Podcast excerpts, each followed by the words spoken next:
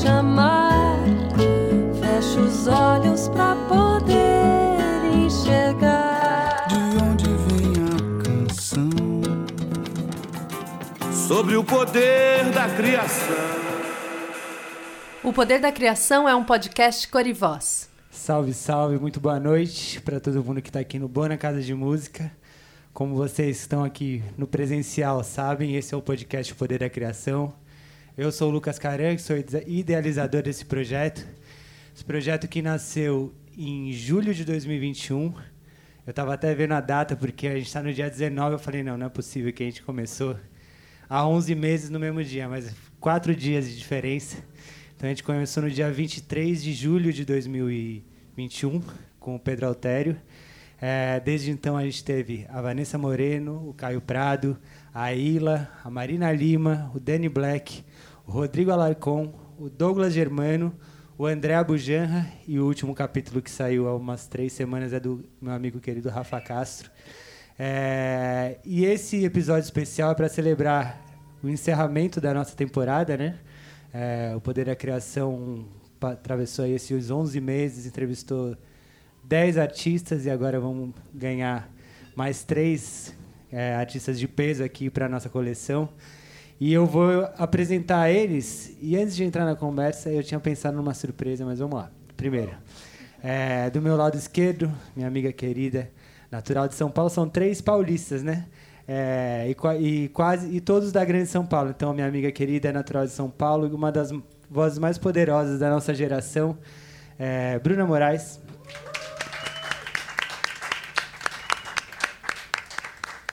Aqui à minha direita, esse fenômeno da nova música brasileira, um amigo muito querido que também tenho me aproximado mais nos últimos meses, um grande artilheiro, meio, meio de campo ali muito habilidoso, é, o grande JP. E na pontinha direita ali também, minha amiga querida, que a gente já se conhece há tanto tempo, né, Nina? E nunca teve essa oportunidade de conversar melhor. Estou muito feliz de você estar aqui também. Nino Oliveira. E antes de começar a conversa, como eu tinha falado, eu tinha pensado numa surpresa, porque a gente vai fazer uma surpresa no final também.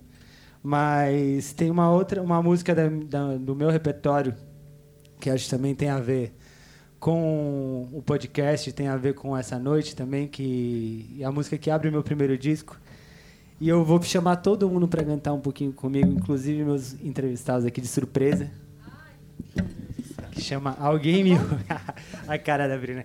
Alguém Me Ouve. É, e eu vou passar rapidinho o refrão, todo mundo vai saber muito fácil. É, tá ligado, né, Cauê? É, para quem está escutando depois nas plataformas, é, pedir desculpa, né? Porque a gente está aqui no presencial, a gente, às vezes a gente perde essa noção de que a gente está num programa de rádio, de áudio, né? Então vai, ó. Começa assim. Alguém me ouve de algum lugar sem eu chamar vocês. Alguém me ouve de algum lugar sem eu chamar. Rio mais calmo de navegar, esperando eu chegar. No rio mais calmo de navegar, esperando eu chegar. Alguém me ouve de algum lugar, sem eu chamar. Num rio mais calmo de navegar, esperando eu chegar. Vamos junto. Alguém me ouve de algum lugar, sem eu chamar. Num rio mais calmo de navegar, esperando eu chegar. Só eu. No tempo que desce o rio, na casa que já faz parte de mim. Ou quem for chegar só depois, eu sigo aqui. Alguém me ouve de algum lugar, sem eu chamar. calmo de navegar, esperando eu chegar. Alguém me ouve de algum lugar, sem eu chamar. Num rio mais calmo de navegar, esperando eu chegar. Todo mundo. Alguém me ouve de algum lugar sem eu chamar. Boa noite a todos. Canção linda, cara. Só para todo mundo entrar no, no mesmo clima, né? Porque é uma noite de conversa, né? Tô com, com amigos aqui muito queridos, mas também é uma, uma noite de música e, a, e, é o tema principal desse trabalho, né? Que eu faço desde o meio do ano passado, que é convidar artistas para conversarem sobre criação artística, sobre a experiência na música, sobre a nossa nosso desafio, né? De fazer música hoje em dia também. É, tem tantas coisas que a gente tem que levar em consideração para além da música hoje, hoje em dia que eu acho sempre enriquecedor a gente estar tá junto e conversar sobre isso. É, mas eu vou começar como eu sempre começo nos programas, que é perguntar para cada um dos meus convidados aqui qual a primeira experiência musical que vocês lembram assim. Vou começar com você, Bru. Essa memória da infância é muito, pelo menos para mim, né? Ela é muito frágil, assim, né? E eu acho que a minha primeira memória foi quando é, eu assisti a Branca de Neve e eu ouvi aquela canção que a Branca de Neve canta. É, e aquilo me tocou muito. Eu, eu, e, eu, e eu, muito criança, me lembro de, de tentar cantar com ela. E, e, e depois de, de, de cantar com ela, de alguma forma eu percebi que eu estava afinando. Percebi que eu estava cantando parecido com o que eu estava ouvindo. Eu acho que ali foi, foi o dia em que eu que eu descobri, sei lá, o meu ouvido musical, a minha capacidade de cantar. E, e depois sucederam algumas experiências pequenas nessa nesse mesmo lugar de, de, de cantar canções que eu que eu ouvia nos, nos filmes, nas animações.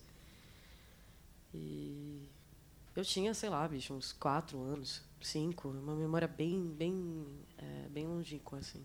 Sua casa era uma casa de música, assim? Como que era essa? Ou você que foi percebendo isso trazendo?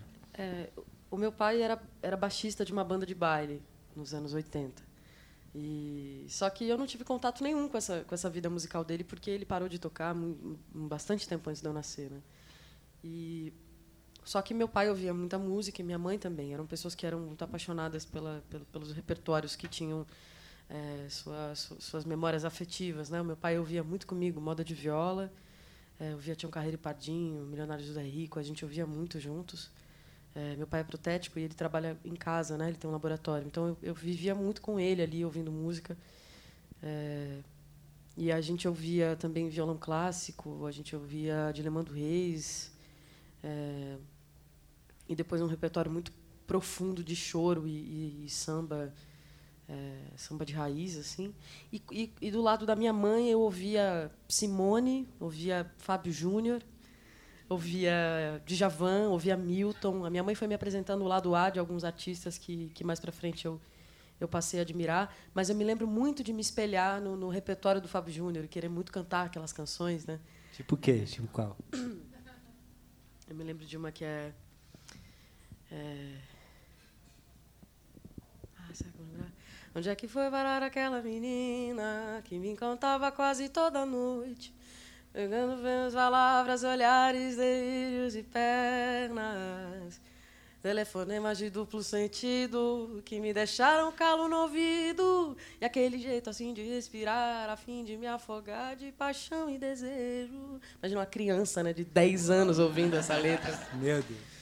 E e muitas coisas que, que a Simone gravou. A Simone tem uma, uma, uma capacidade de, de fazer um repertório, assim, tinha, sei lá, Raul Seixas, é, é Milton Nascimento, é, é Caetano Veloso e, e, e, sei lá, Luiz Gonzaga. Um negócio, sabe, que, que não fazia sentido, mas que era tão incrível para mim ali uma criança sem, sem nenhum conhecimento da, da, da, do, do, da quantidade de, de, de, compositores e artistas da música brasileira, aquilo me foi me foi me pincelando umas ideias e, e esse repertório me, me instigou muito a, a cantar sozinha em casa e perceber que de alguma forma eu estava eu estava afinando, eu estava cantando é, é, e meu ouvido musical foi foi crescendo e aprendendo ali. E você, Jotinha, quais foram as primeiras experiências com a música? Cara, eu realmente vou ter que citar algumas porque era tanta coisa musical rolando ao mesmo tempo que eu não consigo definir o que, que aconteceu primeiro, sinceramente, assim. Porque meu pai, a gente andava toda vez que a gente, ele viajava muito, né? Às vezes a gente ia com ele, então sempre tinha tipo o rádio ligado, Nova Brasil FM, tocando MPB pra caramba, assim. Minha mãe em casa ouvindo Catinguelê, só para contrariar, molejo, saca? E na, na, família do meu pai, principalmente, porque ele também teve banda e tal, todo mundo toca alguma coisa, tem alguma relação com a música. Então, meu tio avô teve banda de rock, é, o meu pai teve uma banda que chegou a abrir originais do samba quando ele era mais novo, o meu avô tocava chorinho, meu tio hoje é maestro. Então, quando tinha festa de família, Uau. todo mundo cantava, tocava, tinha muita coisa acontecendo musicalmente, assim. Eu lembro que de tanto ver aquelas coisas musicais rolarem ao mesmo tempo, eu vi uma vez a minha mãe abrindo toca, toca CD, assim, do rádio, e eu fiquei prestando atenção de como é que ela fazia. E aí comecei a pegar uns CDs aleatoriamente, assim, colocar. Eu lembro que eu viciei em dois, um do Tim Maia e um da Marisa Monte. Assim. E aí, criança, naquele clima de ficar repetindo as mesmas coisas, eu só colocava esses eternamente e yes. ouvia e ouvia esses yes. dois assim muito. E são essas as minhas primeiras lembranças assim, tipo, muita música na casa dos meus avós e tal. A gente tem até um lance de tipo, o nosso parabéns tem uma música específica, que eles são de origem mineira, né? Então tem a, a música certa pro parabéns e tal, enfim. Então, a minha família é... também tem os dois parabéns alternativos lá. Exatamente. Dá um trechinho só pra gente bater, ver se é a mesma coisa. Como pode um peixe vivo ah. viver fora d'água fria? Como eu poderei viver sem a sua, sem a ah, sua, ah, sem a sua vivo. companhia? Bonito, pô. Maravilhoso. Isso é lindo demais. Nina, e você? Conta pra gente. Nossa, quanta coisa. Eu tava ouvindo vocês falando das primeiras experiências de vocês e fui né, matutando aqui também, buscando na memória e caçando nas memórias mais antigas, fui ficando nostálgica, fazendo uma uhum. coisa. Mas é, acho que a primeira, primeira memória musical que eu tenho é de ouvir as meninas tocando na televisão. Sensacional. É isso aí, galera. Não tinha Milton tocando em casa, não tinha Elis, não tinha os clássicos da MPB, porque o acesso era distinto, era outro. Então a música ela me acessou muito através da televisão e do rádio. É, meu pai até tinha um toca-disco, meu pai só gostava de ouvir rap, então tinha em casa disco do Racionais, disco é, do Alcubo. Tinha as fitas que ele gravava também, que meu pai gostava de gravar fitinha, só que eu não ouvia as fitas, eu destruía. Eu era, um, eu era um bebê, minha gente. Eu tinha, tipo, no máximo três anos de idade. Eu não sabia como aquilo funcionava. Eu achava bonitinha, dois buraquinhos. Falei, olha que legal, como é que é? Aí, vamos puxar aqui, vamos ver. Aí, quando meu pai via, tava eu na sala e as fitas espalhadas assim. Ele, ai, que lindo, parabéns, filha. Mas a, a, minha memória mais antiga é de ouvir as meninas tocando na sala de casa, que vinha da televisão, assim. E depois, assim, posteriormente, eu me mudei de casa dentro do mesmo bairro. Eu vivo no bairro que eu nasci até hoje, lá em Guarulhos. E a gente se mudou várias vezes do meu nascimento até ali os meus cinco anos de idade. A gente acabou se mudando, chegou para essa casa onde eu moro até hoje, né? E aí eu lembro que essa última casa tinha um bar muito grande na frente de casa, que era tipo o centro da favela.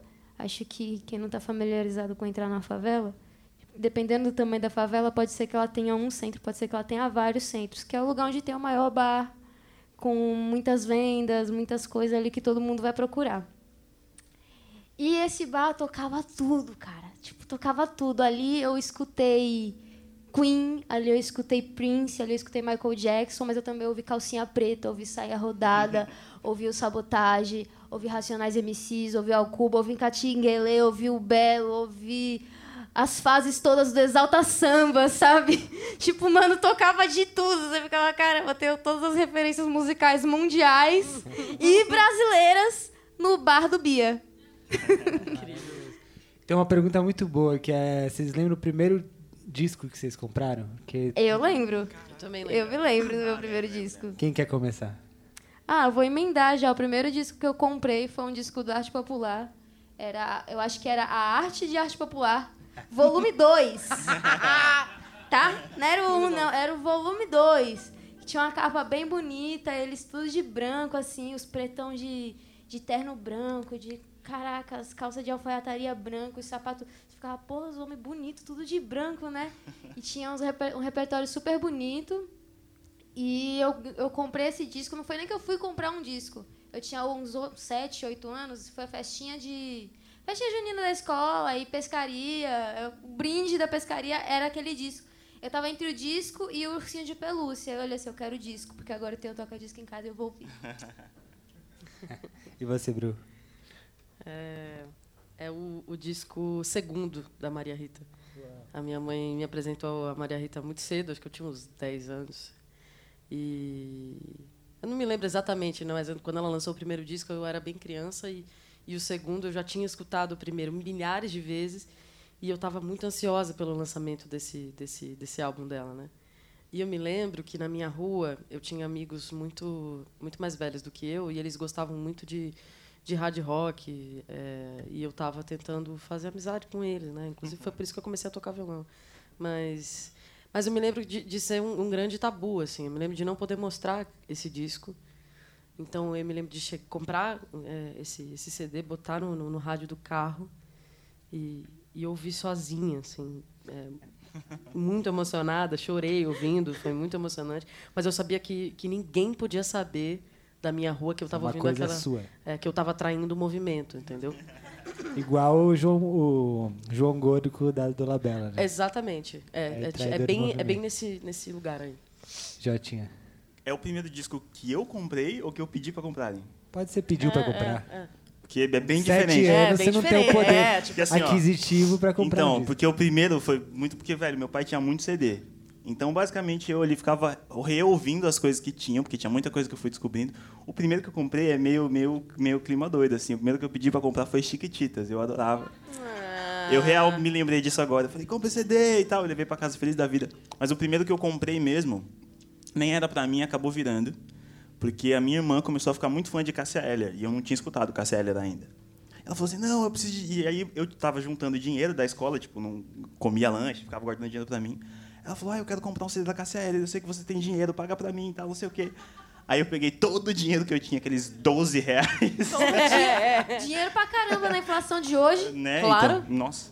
Riquíssimo, E aí reais. comprei o CD do acústico MTV da Cassia Eller, botei pra tocar e não devolvi o CD pra minha irmã, assim.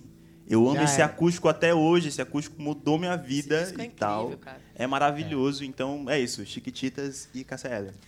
É doido, porque vocês, vocês todos falaram disso. Eu sou mais velho que vocês, embora não, embora não pareça. Mas o meu primeiro disco, que não tem nada a ver com nada que eu escuto hoje, é, era Skid Row. O nosso técnico de som vai, vai identificar ali, tá? Mas, puta, Sebastian Bach, que era um cabeludão heavy metal. putz, Enfim. Nossa, o nome do mano era Sebastian Bach. É, ele Sério? é, ele é o cantor. É Inacreditável, velho. Mas vamos mudar de assunto, chega. Não, Inacreditável. foi? Volta aí. Dá o play então, Cauê. Brincadeira. O- agora, fa- falando mais sobre essa. A Bruna falou da experiência de aprender um instrumento, né? É, e para entrar um pouco mais nesse assunto, da, pra gente falar da criação, é, quando que você percebeu que mudou de, de, de música ser uma coisa que você gostava de ouvir para ser uma coisa que você queria fazer até, sei lá, fazer a primeira música ou criar alguma coisa que não existia, assim, que você identificou que isso aqui, não, peraí, de onde eu tirei isso aqui? É uma linha muito tênue, né? Esse, nesse momento, assim, que você entende que, que... Primeiro, eu acho que tem muito a ver com prazer, né? de, de, de cantar e sentir prazer em cantar.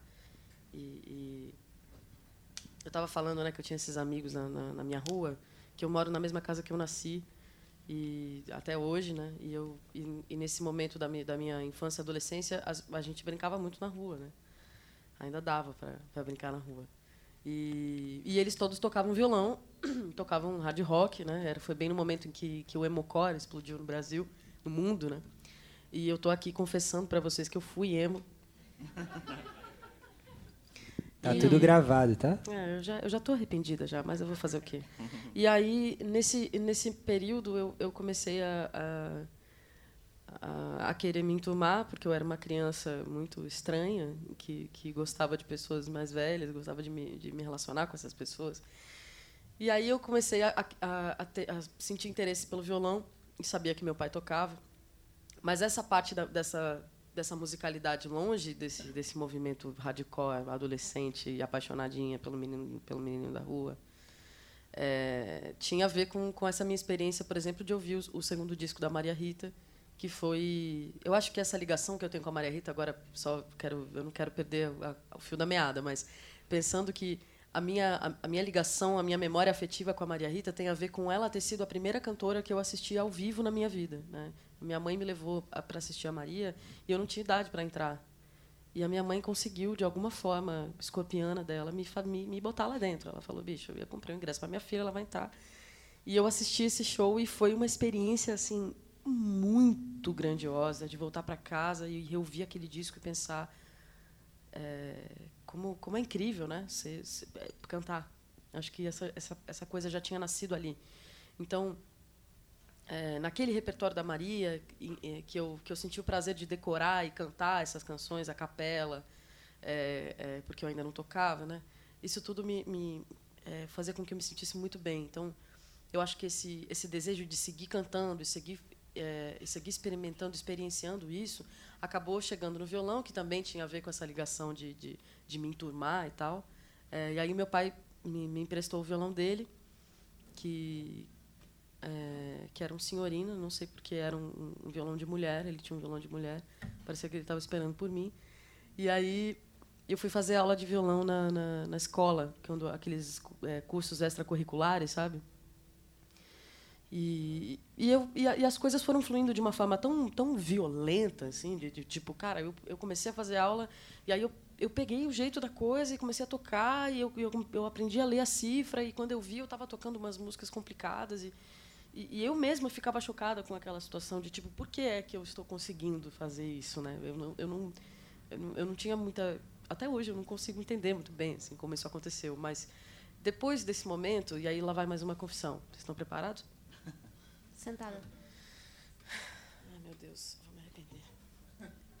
Bom, mentira. É, eu, eu vi a Ana Carolina cantar pela primeira vez e eu fiquei apaixonada por ela instantaneamente. E, e aí eu pensei, cara, era uma mulher que toca, canta e compõe. E aquela imagem daquela mulher empoderada, maravilhosa, eu pensei, cara, eu também posso fazer esse negócio, que incrível. As portas se abriram ali para mim e eu passei a, a, ter uma relação muito mais afetuosa com o meu violão, mas ainda assim era um hobby. Ainda assim eu não tinha entendido que era isso que eu, que eu ia fazer para a vida toda, né? E aí o meu pai mentiu para mim que ela fez conservatório. E, e aí ele Nunca me... mais se perdoou. Aí ele falou, então, você tinha que fazer conservatório, né? Você não quer tocar que nem Ana Carolina? Então, tem que fazer conservatório. Aí eu, aí eu entrei para a ULM, né? Universidade Livre de Música. Eu tinha 12 anos. E, e aí minha vida se transformou naquele lugar, porque eu conheci pessoas muito importantes. Estou é, preocupada que eu estou falando muito, né? Tá tudo certo. Pode falar. Tá bom. E... É, quando eu, quando eu entrei na, na ULM, eu, eu também vivi a mesma experiência, né, de querer de querer me aproximar das pessoas mais velhas e, e sempre com esse desejo profundo de aprender e, e saber das coisas e, e, receber é, das pessoas mais experientes que eu. E aí eu conheci o Lenker, que foi o meu primeiro parceiro musical.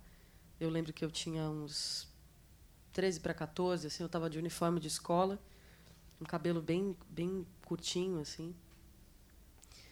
E eu já tinha feito amizade com algumas pessoas que não eram tão mais velhas que eu, e essas pessoas conheciam o Lenker. E, ele, e eles disseram: Olha, essa mina aqui é cantora. Aí o Lenker, 14 anos mais velho do que eu, olhou para minha cara e falou: Ah, você é cantora então. Então canta esse negócio aqui. E aí ele tocou O Mundo é um Moinho e eu cantei. E eu, tô, eu tô, ainda fiquei esses, esses tempos pensando por que, por que, que eu sabia cantar essa música. Eu não sei, mas eu já acho que eu já tinha é, já tinha tido um, uma relação profunda também com esse repertório do meu pai, tanto de choro quanto de, de, de, samba, né? E aí, a partir desse momento em que eu cantei para ele, eh, com ele, é, ele, ele me deu uma, uma moral. Assim, né? Ele falou: não, acho que, acho que realmente é, dá para dá para seguir com essa com, com esse dá para prosseguir com esse encontro né e aí ele me disse eu sou compositor cara eu me lembro de voltar para casa com o e-mail dele assim chegar para minha mãe e falar mãe eu conheci um compositor. Você tem noção? Ele era um compositor. Era na época do MSN né? Aí eu adicionei ele no MSN saudade do MSN e aí ele, ele, a gente se ligou numa, numa chamada de, de, de, de vídeo. Não, acho que não era nem de vídeo. A gente, tava, a gente se ligou pelo WhatsApp, pelo WhatsApp, pelo, pelo, ah, pelo Messenger, pelo MSN.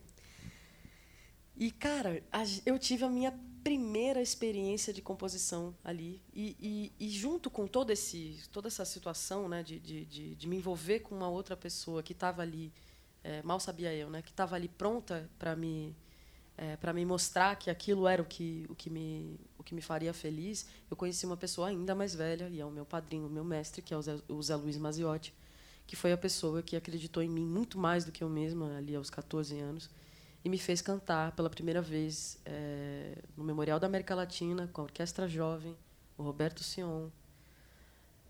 E eu tinha 14 anos, eu nunca tinha subido num palco na minha vida. E eu estava pensando, cara, o Zé Luiz ele perdeu completamente a cabeça eu não vou conseguir entrar nesse negócio. Eu não vou entrar. Eu estava nesse nível de, tipo assim, no camarim, eu não vou entrar, você está maluco, eu não vou. Tem, não tem, tem. E aí eu me lembro de ser assim, a minha estreia. Foi a primeira vez que eu usei um vestido na vida, foi a primeira vez que eu, vi, que eu, que eu usei salto alto na vida, foi a primeira vez que eu passei batom na vida. Todas essas experiências aconteceram com 14 anos e a partir do momento em que eu pisei naquele palco e cantei sozinha, eu, eu tive a completa certeza de que aquilo era o que eu ia fazer pro resto da minha vida. Que lindo. É... Obrigada. Você lembra dessa primeira com composição? Putz, lembro, mas eu não vou saber tocar. Eu lembro da segunda. Então toca a segunda pra gente. Que é a, que é a parceria, né? É... O Lenker me mandou essa melodia e eu eu falei para ele, bicho, esse negócio não tem como botar letra. Você tá, você tá, você tá viajando, você tá maluco. Isso aqui é uma música instrumental e devolvi a melodia para ele. E aí eu tive um, um surto, um, um colapso e, e, essa letra saiu de uma vez. É...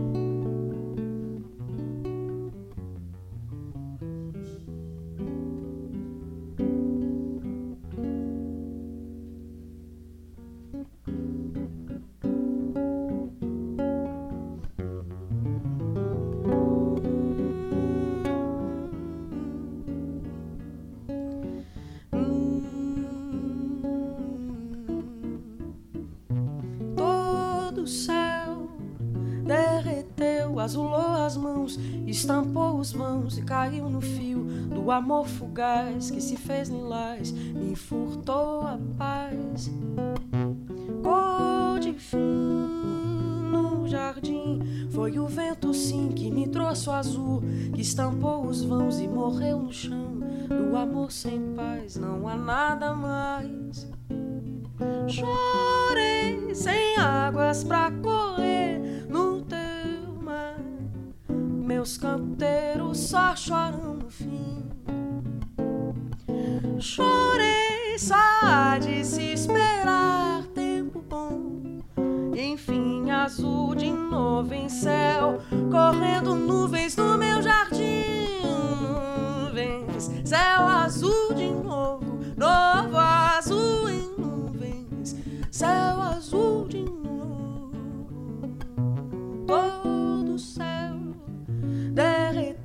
Azulou as mãos, estampou os vãos e caiu no fio do amor fugaz que se fez lilás, me furtou a paz. Cor de fim no jardim, foi o vento sim que me trouxe o azul, que estampou os vãos e morreu no chão. Do amor sem paz não há nada mais. Chorei sem água asas pra correr no. Meus canteiros só choram fim. Chorei só de se esperar tempo bom. Enfim, azul de novo em céu, correndo nuvens no meu jardim. Nuvem, céu azul de novo, novo azul e nuvens, céu azul de novo.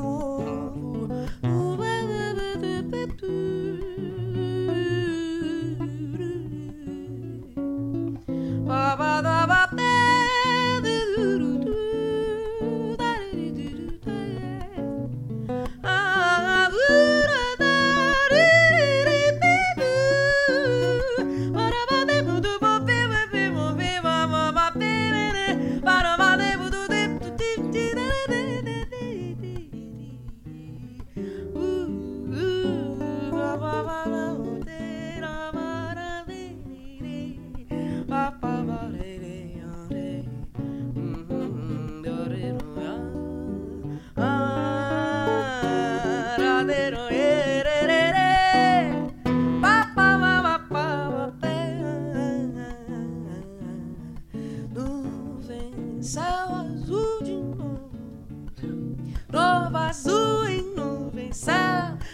de novo. Novo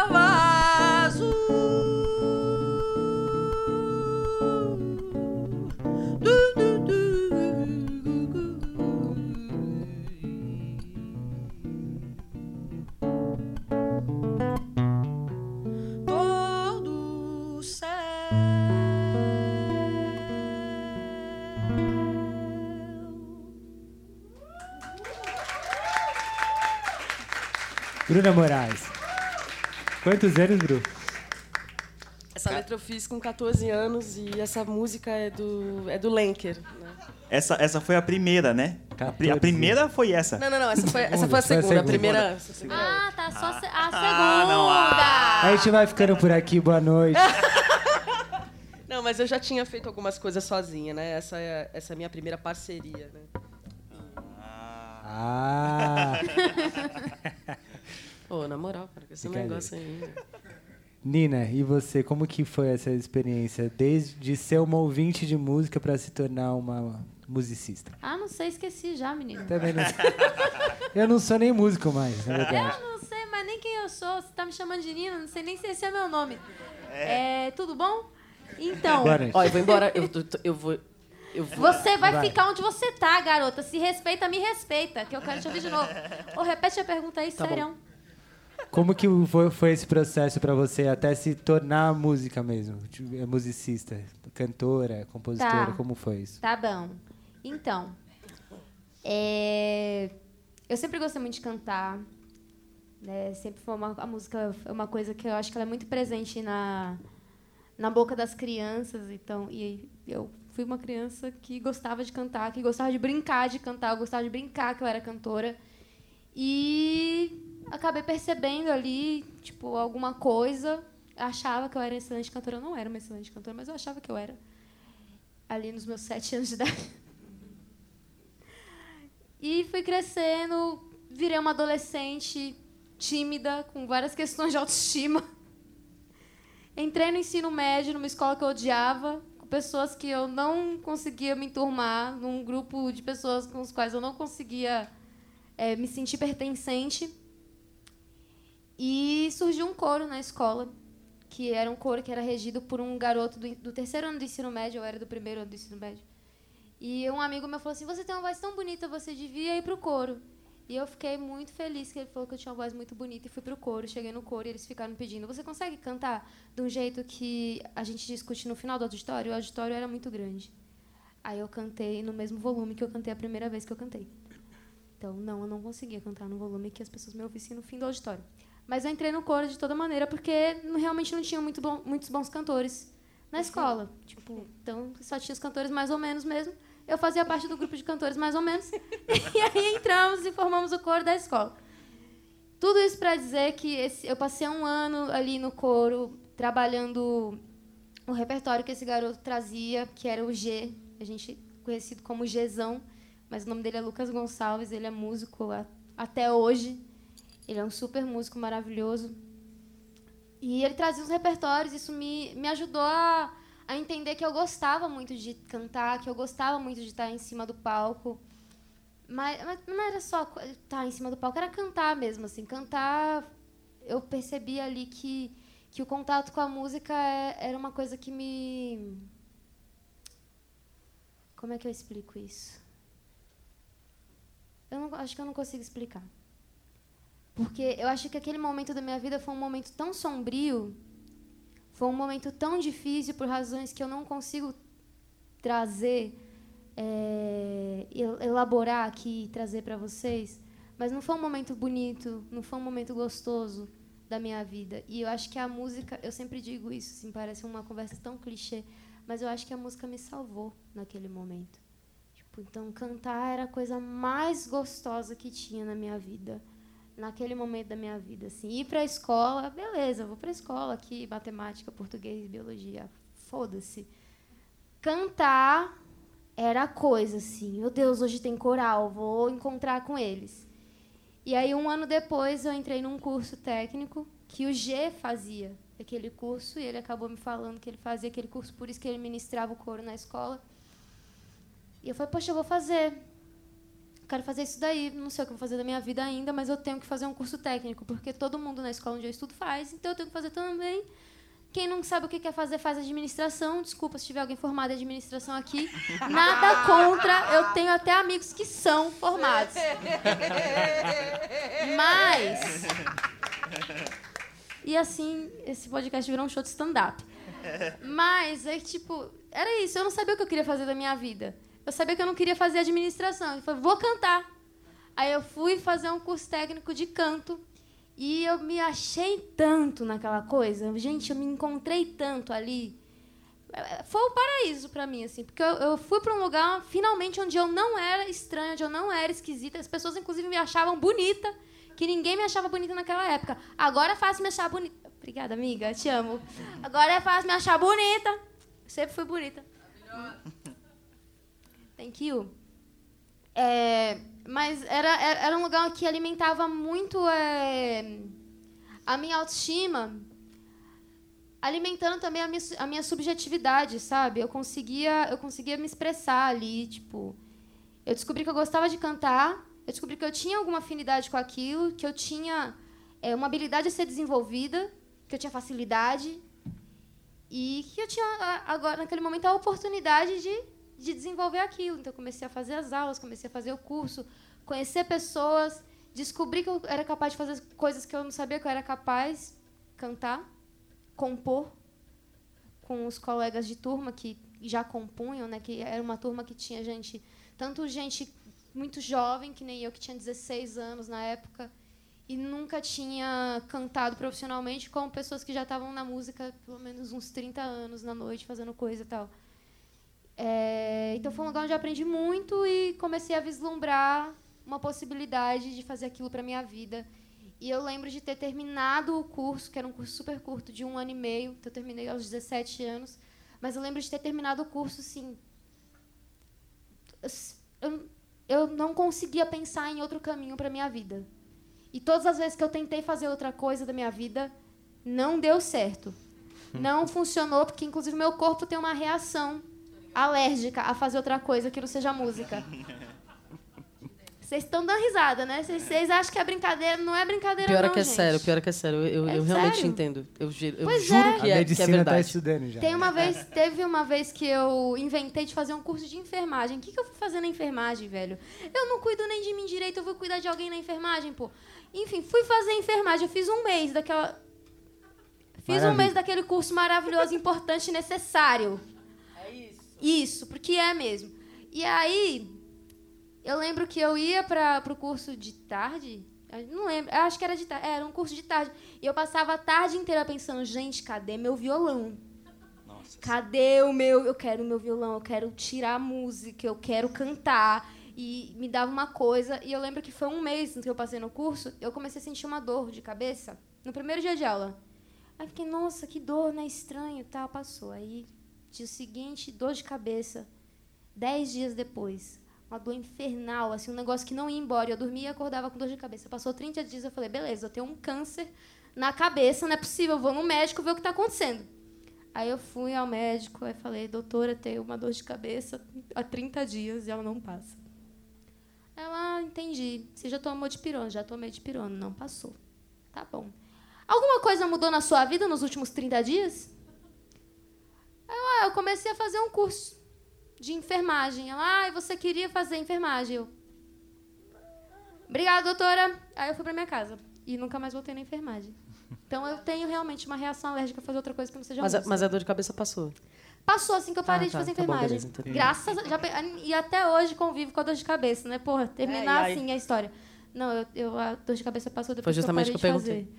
Mas é, é, é meio isso, assim. Eu saí daquele curso pensando só em fazer isso, sem ter outra. Hoje em dia eu faço outras coisas além de música, no fim das contas, mas todas elas têm alguma rela- correlação com a música. Mas eu saí só com essa perspectiva, sabe? De que eu não conseguiria fazer outra coisa da minha vida. E, enfim, foi ali que eu comecei a fazer as minhas primeiras composições, conheci meus primeiros parceiros de composição. E essa é a minha história. E você lembra uma música dessa época pra tocar pra Oh, gente? se eu lembro. Vamos lá. Aquelas, né? Ou se lembra e erra a música. Ah, mas é isso, né? Se ninguém conhece, Não, porque geralmente nesse começo é sofrência, né? Tirando a Bruna. É sofrência, Ah, é, meu namorado que não me quer, a menina que me largou, Nossa, ela é ficou com isso. outro. Mas, mas deixa eu só fazer Só um isso. parênteses. Essa, essa letra, na verdade, é uma letra de muita sofrência. Só que eu estava num momento muito é, Lírico. lírico e eu, e eu, e eu, e eu, eu, tipo, disfarcei todo o meu sofrimento nessa, nessa poesia. Mas eu estava muito triste. Só para só pra Em sua constar. defesa, em sua defesa. Amiga, quantos anos você tinha quando você fez essa música? 14. 14. Ah, tá. Mas essa não era a minha primeira música, eu preciso contar que não era, tá? Só para finalizar. É, Era a segunda. como né? letrista. Porque da primeira pra segunda, né? bom, Muda bastante coisa, desenvolve muitas habilidades. É bullying do bem! É bullying do bem, a gente gosta muito de você, amiga. Vou parar com isso aqui no meu podcast, hein? Bora. Não sei o que eu vou tocar mais. Tá. Ai. Nossa, fiquei nervosa. Eu não vou tocar primeiro, não, porque o Bruno não tocou a primeira, eu vou tocar também ali a É, o, décima. o primeiro golaço, primeiro golaço, pode ser. A décima.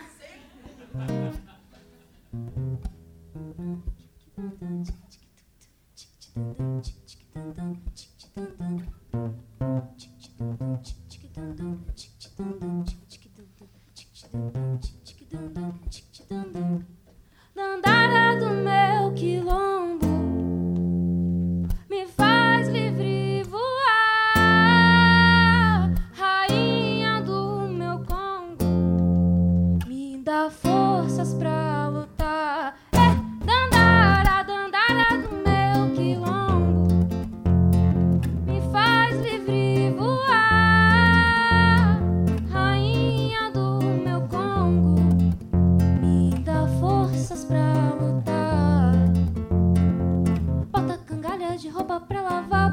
mandinga no seu patuá. Você vai pra guerra negra,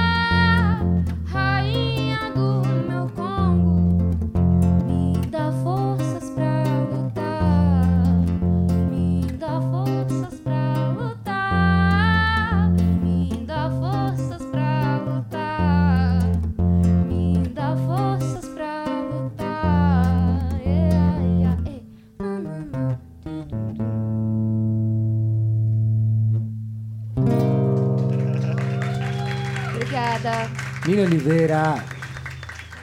Bom demais. Só falta você, né, meu amigo? Opa! Falta você. Conta aí um pouquinho como foi todo esse processo para você. Como você chegou perto desse instrumento aí que hoje você domina e como foi esse processo para você depois encontrar uma expressão que fosse sua, né, no- na música, no instrumento assim. Cara, é, como, como eu disse, né, a música estava sempre à minha volta, assim, e é, é muito curioso que justamente quando eu fiquei longe dessa minha família musical foi quando eu resolvi começar a tocar. Eu me mudei para o Ceará quando eu tinha uns oito anos de idade com a minha família, assim. E aí, com os nove, eu comecei a ficar com vontade de tocar violão. Hoje eu descobri, inclusive, que a minha mãe comprou o violão escondido do meu pai. Demorou para descobrir isso. E ela comprou o violão pra mim e tal. E falava, ia ser bom, legal você fazer aula e tal. E aí eu fui fazer aula de violão. Fiquei uma semana na aula, tive três aulas e não encostei no violão nas três aulas. Aí voltei pra casa e falei assim, não quero mais fazer aula. Fiz três aulas, uma semana, não peguei no violão, não quero mais fazer aula. Aí comecei a comprar revistinha, essas de, né, que a gente conhece, tal, com as cifras e tudo. E comecei a aprender sozinho, assim. Ficava tipo 9, 10 anos de idade, não tinha nada pra fazer. Eu ficava cinco horas por dia tocando violão e tal. Inclusive, eu admiro muito os meus pais por terem me aguentado. Sem saber tocar, sem saber cantar ali. Por horas e horas, todos os dias tocando. Não, só pra te interromper rapidinho, mas é uma outra trivia boa, que é qual a primeira música que você tocou no violão? Cara, a primeira que eu consegui, que eu consegui fazer é tipo... No, I'm gonna cry. No, que tipo, três acordes, quatro acordes. Acho que isso aí não foi nem um pouco embaraçoso de dizer. Pô, Bob Não, é. Marley. Ah, Não, essa não, mas eu, eu só consegui porque tinha três acordes, assim. Tipo, muito fácil, não tinha nenhuma pestana. Foi muito de boa de fazer. Beleza. Pra você ficar mais tranquilo, pra mim foi um bop do Hanson. Isso. Então foi poeira da Ivete Sangalo. Pô, massa. Pô, morre, já dá um festão esse repertório aqui. Depende de como você toca, mas prossiga. Nossa, gente, tô ficando com vergonha, sério. E a É, tua? eu não sei por mais do que o Hanson. Isso, pode, liberou. Falei, peraí. Tem certeza? Calma aí. Não, liberou, tá liberado. Eu não sei por que caralhos o meu pai me ensinou a tocar pra não dizer que não falei das flores. Sim, o meu pai também me ensinou essa. Meu pai também Porque me ensinou ela tem essa. o quê? Quantos acordes? Dois. Dois. E Dois. essa É foi a primeira guarânia. música que eu aprendi a tocar. Meu pai foi mais ligeiro do que... É Isso é um clássico da aula de violão, minha Caminhando e cantando e seguindo a canção. Exatamente. Vou ter que dar pros meus alunos agora. Cara, maravilhoso. E aí eu, eu fui nessa E de, uma tipo, canção importante, inclusive, Uma canção né? importantíssima, importantíssima. Aula de música e história, gente. Exatamente, junto, junto. E aí fiquei nessa de, tipo, beleza, comecei a tocar, aprender, enfim. E aí eu, eu me lembro de, de voltar para São Paulo e comecei, comecei a encher o saco de absolutamente todos os meus amigos para que eles aprendessem a tocar algum instrumento, porque eu queria ter uma banda. Então eu ficava na, ô, aprende a tocar bateria, aprende a tocar guitarra, a gente devia ter uma banda, porque vai ser mó legal. Eu era muito chato, assim. Eu lembro de ir no banho, com 12 anos de idade, pensar assim, cara, eu vou viver dessa parada, assim. Eu me lembro exatamente desse dia. E fiquei insistindo nisso. Eu cheguei a ter banda com um professor de química, cara, mais pra frente, assim. Ele tinha uma banda de rock que chamava Uivos da Meia-Noite. e, aí, e aí o guitarrista dele, que era o professor de história, assim, tipo, não ia poder tocar no show e tal. Aí ele falou assim, Jota, eu tô sem tempo de tirar, as... porque tinha um festivalzinho na escola. Tô sem tempo de tirar as músicas, eu vi que você toca violão. Porque também tem esse rolê social que o violão causa, assim. No Ceará, eu morei em Fortaleza e em Sobral. Absolutamente não tinha nenhum negro na cidade inteira. Então a gente era meio atração turística, assim. Meus pais foram seguidos na rua, saca? De gente querendo entender o que estava acontecendo. Então foi uma relação muito difícil, porque, velho, criança é um ser maravilhoso, mas é um ser muito cruel também quando quer, saca? E aí foi uma relação muito louca, e aí o violão me aproximou de um monte de gente. Assim, quando eu comecei a tocar, eu comecei a ficar interessante. Então, tipo, de quando eu comecei a tocar ad eterno, até a faculdade, assim, eu levava o violão para a escola praticamente todo dia. Chegou a acontecer de, nas escolas, o diretor tomar o violão de mim, porque eu não parava de tocar, assim. E, enfim, segui com isso, das bandas e tal. Tive várias bandas de rock nessa de insistir dos meus amigos tocarem comigo. Várias bandas de rock mesmo, assim. Tocava System, adorava System. Green Day, Linkin Park, Evanescence, enfim. Eu amo Skid se não. você quiser, a gente Não, pode essa- montar. essa a gente não. pode... Vamos reviver Vamos. esse, essa Festa, parada? NX0, Vamos. CPM. Então, C- É. nossa, CPM, Charlie Brown Jr., aquele acústico Nossa, eu MTV do Charlie Eu falei Brown. zoando, mas eu, eu puxei, Muito, né? muito. O rolê do Eu emo ouvia não muito. pegou muito pra mim, porque a franjinha ficou meio difícil de fazer. Real teve essa parada, assim. Eu falei, mano, não vai dar pra Ah, eu participar disso daí. Nossa. E tinha um lance de, de pintar o cabelo de cores bizarras também, né? sim, sim, exatamente. Roxo, Essa voltando, azul. Essa parte eu fui proibida, assim, pela minha mãe, é, severamente, assim. É, então, papel Ô, crepom pra caramba, né, na cabeça. Ô, amiga, Manchava se a eu te, mão. Se eu te contar Total. que me contaram isso. na, na- você é lembrada na MSP, né? Ai, meu Deus. É a Maravilhoso. O que tá. Do que? Não, eu, nem- vou, eu não vou perguntar do que é que você tá falando. Não, falaram eu que você é uma ótima cantora, que você é maravilhosa, você tem É. uma voz linda e que você tinha cabelos coloridos. Só isso. É isso. Não, não era que meu cabelo era colorido, eu tinha descolorido meu cabelo e ele ficou muito mal descolorido. E eu fiquei muito tempo com meu cabelo mal descolorido. Eu parecia uma, uma um ouriço do mar. É, é, Que específico. E ele estava ele tava morando na minha cabeça e ele ficou morando lá durante muitos meses. E foi muito difícil a minha vida naquele momento, porque eu sofria muito bullying. Ah, Geralmente pelas costas, ninguém me contava. E aí depois eu descobri que todo mundo ficava zoando o meu cabelo. Era bem difícil, doeu, doeu no meu coração. Enfim, e aí, tipo, fui vivendo essa, essa relação amorosa com, com a parada. E é, é louco porque eu realmente não desisti. As pessoas à minha volta começaram a perceber de que eu amava muito aquilo e tal. Lembro de tocar na igreja, a primeira vez que foi o primeiro lugar que me deixou tocar, com 11 anos de idade. Toquei Kelly Key ainda. Sério, eu tô, velho, meu repertório é bem extenso. de Kelly Key pro System, assim, ó. Enfim, toquei várias coisas da adolescência e infância, tive várias bandas, absolutamente nenhuma delas deu certo, assim. Mas porque era tudo a galera incentivada por mim, aprende a tocar porque eu quero ter uma banda, enfim, preciso de outra pessoa. E fiquei nessa um tempo, até que, que realmente perceberam que eu ia queria seguir isso da minha vida e rola aquele medo de família que te incentiva mais a falar assim, cara, você como é que você vai fazer? E, e Você grana, precisa, você e precisa ter dinheiro. uma, pre- uma profissão, né? Uma segunda opção, né? Tá ligado? Olha, Ser essa é a segunda profissional é opção. alguma coisa, não adianta ser músico, né? Exatamente, exatamente. E aí é muito louco porque esse lance de administração, né, tá ligado? Rolou muito, assim. O meu pai, tipo, depois que ele viu que eu tava na banda do professor de química, não sei o que, ele falou, cara, deixa eu botar esse moleque alguma coisa pra ele fazer, pra ele aprender a fazer. E aí ele me colocou num ensino, num ensino médio técnico, assim, de TI. E eu, obviamente, odiava aquilo. Só que, de tanto odiar, eu falei, cara, eu preciso ser bom, porque se eu não for, eu vou repetir essa parada. E aí eu fui fazendo e tal, passei, cheguei a ser indicado para trabalhar na IBM depois, pelo meu coordenador, trampei com isso. Enfim, aí, eu- aí foi a, foi a parte de realmente sacar que eu tinha que viver disso exatamente como você. Porque eu não gostava de absolutamente nada que não fosse música, assim. Eu fiz TI, trabalhei na IBM, aí eu fui fazer tipo, eh, design gráfico, e aí comecei a dar aula de Photoshop, Illustrator, edição de vídeo, aí trabalhei em gráfica, trabalhei na IBM. Tra... Eu, eu tive num período de três anos, assim, depois que eu terminei o ensino médio, eu tive acho que uns oito empregos. Fui demitido de metade e pedi para sair dos outros, assim, tentando me achar. Teve até um que eu conto para todo mundo que, tipo, eu tava numa gráfica. E aí, enquanto eu tava diagramando uns livros, eu comecei a compor, assim. E aí fui lá, beleza, fazendo aqui no computador e tal, não sei o quê. E aí eu mandei imprimir os livros, e eu imprimi 400 livros de ponta cabeça, cara. Tipo, a capa pra cá, o conteúdo pro outro lado, assim. O meu chefe amou essa situação. Perguntou o que que tava acontecendo, e ele falou, JP, já era JP nessa época. Vem aqui um pouquinho, cara. Eu falei, então, o que aconteceu aqui? Eu falei, por quê? Abre esse livro aqui. Aí eu falei, cara, tipo, cara, 400 livros impressos errado. Não foi um, tá ligado? Maravilhoso, velho. Nossa, ele falou um monte e tal. Falou, cara, assim não vai dar pra continuar trabalhando com você e tal. Eu falei, pô, nem te culpo. Vou falar o quê? Entendo. enfim. Digo mesmo, né? Digo mesmo. E aí, depois de, tipo, uma sequência de, cara, duas faculdades pela metade, assim, eu falei, velho, eu vou ter que fazer essa parada dar certo, porque eu não consigo ser feliz fazendo outra coisa e eu tô dando prejuízo pros outros, né? E aí, decidi que eu ia ter que fazer música funcionar na minha vida e estou aqui no seu podcast agora. tipo, é isso. Foi assim que chegamos até aqui. E como que. E canta uma música dessa época aí do começo. Das primeiras composições. É. Será que eu vou lembrar como é que toca, cara? Posso Vai, é a sua. É assim que funciona, não. Se você não lembrar, você faz uma versão nova, porque a É música verdade, é sua, é verdade. né? Eu lembro que tem, tem duas que são muito, muito bacanas, assim. Eu não sei se eu vou lembrar de tocar, mas eu acho que a letra eu lembro.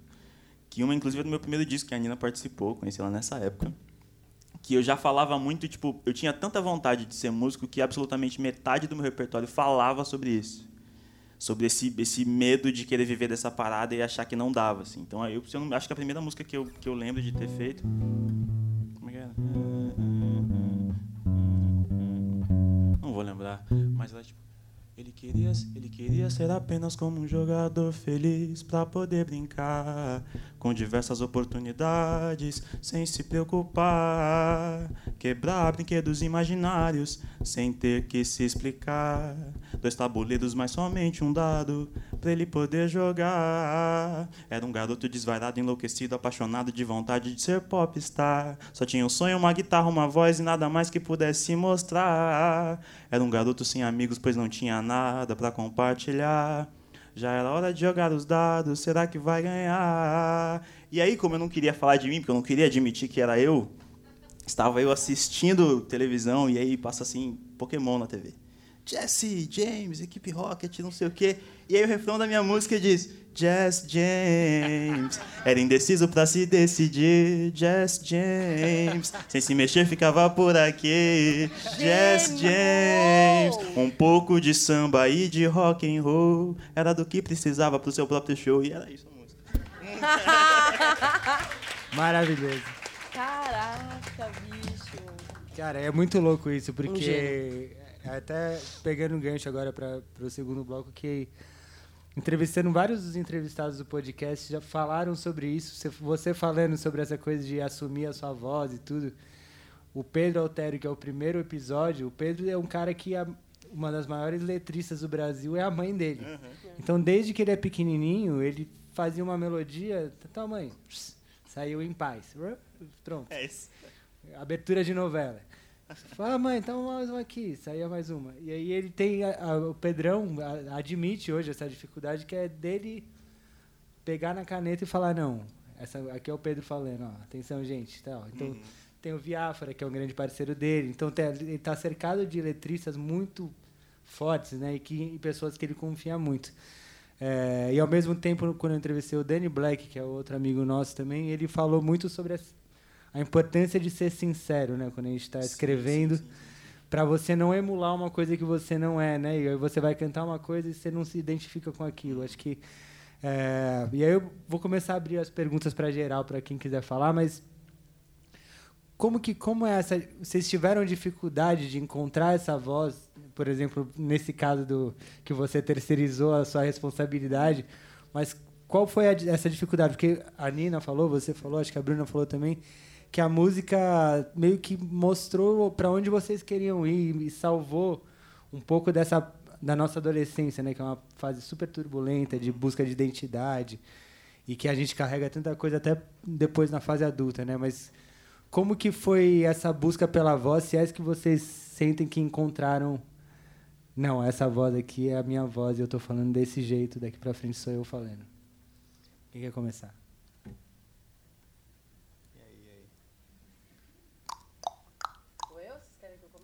Vai Bruno. Ai, ai. É tão, é tão intenso para mim sempre falar sobre isso, porque é, a gente fica mesmo muito nostálgico, né? Visitando esses lugares da nossa, das nossas memórias. E, cara, eu sou pisciana, né? Começa por aí. Uma coisa muito difícil, né? De ser pisciano no século XXI. E... Última romântica no século da putaria. É, exatamente, Nina. Você disse tudo, mas não que, não que eu não goste. Tudo é uma questão de contexto, né? Tudo é uma questão de contexto. Mas é, na minha adolescência e começo da, da, da juventude, assim, pré-adolescente mesmo, eu já tinha vivido grandes é, paixões platônicas, né? Obviamente, platônicas. E, e eu, eu me lembro de. é, nossa, eu estou tentando achar o, a, a raiz dessa, dessa história, mas eu não consigo achar na minha memória, porque eu me lembro de, de, de ser uma criança e uma pré-adolescente uma adolescente muito sozinha na escola, porque eu tinha uma amiga, às vezes, em algum momento, eu tive duas amigas na escola, mas os meus grandes amigos eram os, os meus professores. Eu tinha uma relação muito próxima com eles todos. E as, e as minhas melhores amigas eram as minhas professoras de literatura. É, e, por algum motivo, a arte já me cativava e eu me lembro de esperar ansiosamente pela aula de literatura, porque a professora ia falar sobre sobre os poetas brasileiros, sobre sobre os romances, sobre é, eu gostava muito de assistir aula. Eu achava que eu achava eu via arte no que os meus professores faziam, né? Principalmente aqueles professores que amavam o que estavam fazendo. Imagina. E aí eu eu nesse nesse nessa relação muito próxima com com as minhas professoras de literatura e é, não, não não existiu só uma né é, a Regina que foi a minha primeira a minha primeira relação assim próxima com uma professora de de literatura foi uma, uma mulher que me deu muita muito espaço para saber das experiências dela porque eu também contava para ela os, eh, das minhas paixões, do, do, meu coração partido, e, e, e, ela me indicava algumas leituras, assim, bem lentamente. Eu me lembro que eu tive uma aula de, de produção de texto e era uma, uma, uma, produção de texto e era uma prosa. E foi a minha primeira experiência escrevendo algo. Né? E quando eu escrevi algo pela primeira vez, é, eu tive a, a, a, certeza de que eu era capaz de escrever, né? que eu era capaz de de, de, de, transmutar o que eu sentia e trazer a forma física das palavras. Né? E aí essa paixão pelas palavras começou, acho que naquele momento, quando essa professora leu a minha, a minha redação, e eu me lembro dela ter lido essa redação em voz alta para todo mundo. E depois a gente conversou muito e ela me disse: é, isso, é, isso é poesia. Tá? É, siga escrevendo, porque quanto mais você escrever, mais perto você vai chegar do que você realmente quer falar. Né? E aí a minha mãe, muito ligeira, muito sábia, percebeu que eu estava vivendo uma ligação muito forte com a poesia e ela ela era professora de química, é, no, professora do estado, né? E aí ela ela ganhou vários livros de, de, de poesia e ela me trouxe uma pilha de livros de poesia. É, me lembro que eu me apaixonei instantaneamente pelo Vinícius de Moraes, depois pelo Mário Quintana, e aí aconteceu o Manuel de Barros na minha vida. O Manuel de Barros é, simplesmente virou meu mundo de ponta cabeça e eu percebi o quão livre a poesia pode ser, né? Então, é, e depois o, o Carlos Drummond de Andrade, que é hoje ainda é o meu poeta preferido. Inclusive eu tenho até tatuado um verso dele aqui, que é penetra surdamente no reino das palavras. É, essa minha relação com a, com a poesia, ela é muito anterior à minha relação com a música até. E, e, antes de mais nada, antes de ser cantora, antes de ser intérprete e compositora, eu, eu posso me considerar poetisa, mas, mas eu escrevia. É, e escrever, para mim, sempre foi algo muito terapêutico. Eu sempre falei comigo mesma, escrevia por escrever, porque eu precisava é, é, é, por ser, infelizmente, uma pisciana, eu sentia as coisas de uma forma muito violenta dentro de mim, e, aquela, e aquele sentimento era tão intenso, tão, às vezes, desesperador, que eu precisava colocar ele em algum lugar, tirar isso de mim. Então, eu escrevia muito, eu, eu tenho toneladas de, de folhas de, de, escritas com, com, falando sobre alguma experiência, geralmente é, de, de, de paixonite ou é, uma paixão platônica muito mal acabada, né, que tinha dado muito errado, que eu tinha levado um pé na bunda absurdo. Tudo isso aconteceu muito muito jovenzinha, né? E aí quando eu me tive essa, essa experiência de compor sozinha, né, que que foi com acho que uns 12, 13 anos, é, foi muito por causa da influência da, da, do que eu já tinha do que eu já tinha vivido é, começado a viver na IMESP, né, na ULM. E, e eu percebi que, que quando que loucura, né? Eu percebi que quando eu, quando eu fiz essa primeira canção, eu senti um alívio ainda maior. Quando, quando, eu, quando eu percebi que eu, que eu tinha, que, que eu conseguia, é, é, é, que eu conseguia representar aquela sensação numa canção, né? Que eu conseguia isso, isso também para mim é uma, é uma coisa muito muito misteriosa assim. Eu não sei muito bem por que é que isso aconteceu. Eu não sei por que é que eu comecei a compor, mas aquilo aquilo me trouxe um alívio tão grande, foi tão intenso que eu pensei, é, eu, quero, eu quero fazer isso de novo. Eu quero, eu quero tentar achar uma forma ainda melhor de dizer aqui, de dizer o que eu queria dizer. Então eu passei esses dos 14 aos 17 anos escrevendo incessantemente, escrevendo todos os dias. Eu tenho dezenas de cadernos inteiros escritos é, com ideias, com passagens, com, com poemas muito tristes. É, muito tristes. Quase todos muito tristes. E então a, a minha ligação com a poesia e, a, e letrar as- as- essa canção, né, a Chorei no Samba, por exemplo, eh, foi uma ligação eh, absoluta da música com a poesia, né, mas, mas vivendo uma experiência completamente diferente. E depois, mais para frente, quando eu fui compor sozinha mesmo, já mais mais mais madura e mais mais eh, mais apaixonada ainda, mais sofredora ainda, mais cara de pau ainda, porque eu nunca consegui compor uma canção para alguém e não contar para essa pessoa que, que eu fiz aquela música para ela. Então, quer dizer, eu já, eu já estou sofrendo, quando eu estou fazendo uma música, aí eu entrego a música, essa pessoa nunca mais fala comigo, e aí a ladeira abaixo, e eu tenho algumas situações em que eu fiz uma música para alguém, aí essa pessoa nunca mais falou comigo, e eu fiz uma segunda música, mais triste ainda que a primeira, porque essa pessoa parou de falar comigo, porque eu fiz a música, entendeu? É um, uma coisa rocambolesca. E aí, tipo, eu acho que é, a minha relação com, com, com esse personagem nunca foi um personagem. Eu nunca consegui falar de outra coisa que não fosse o que eu estava sentindo, porque sempre foi uma experiência terapêutica para mim. E, e quando eu percebi que existiam algumas pessoas que se identificavam de alguma forma com as minhas histórias, eu, eu pensei, tá aí, tá tudo certo, eu posso eu posso ser eu mesma, sem medo, posso realmente falar sobre mim e, e sei lá, de alguma forma todo mundo ganha, né? sei lá.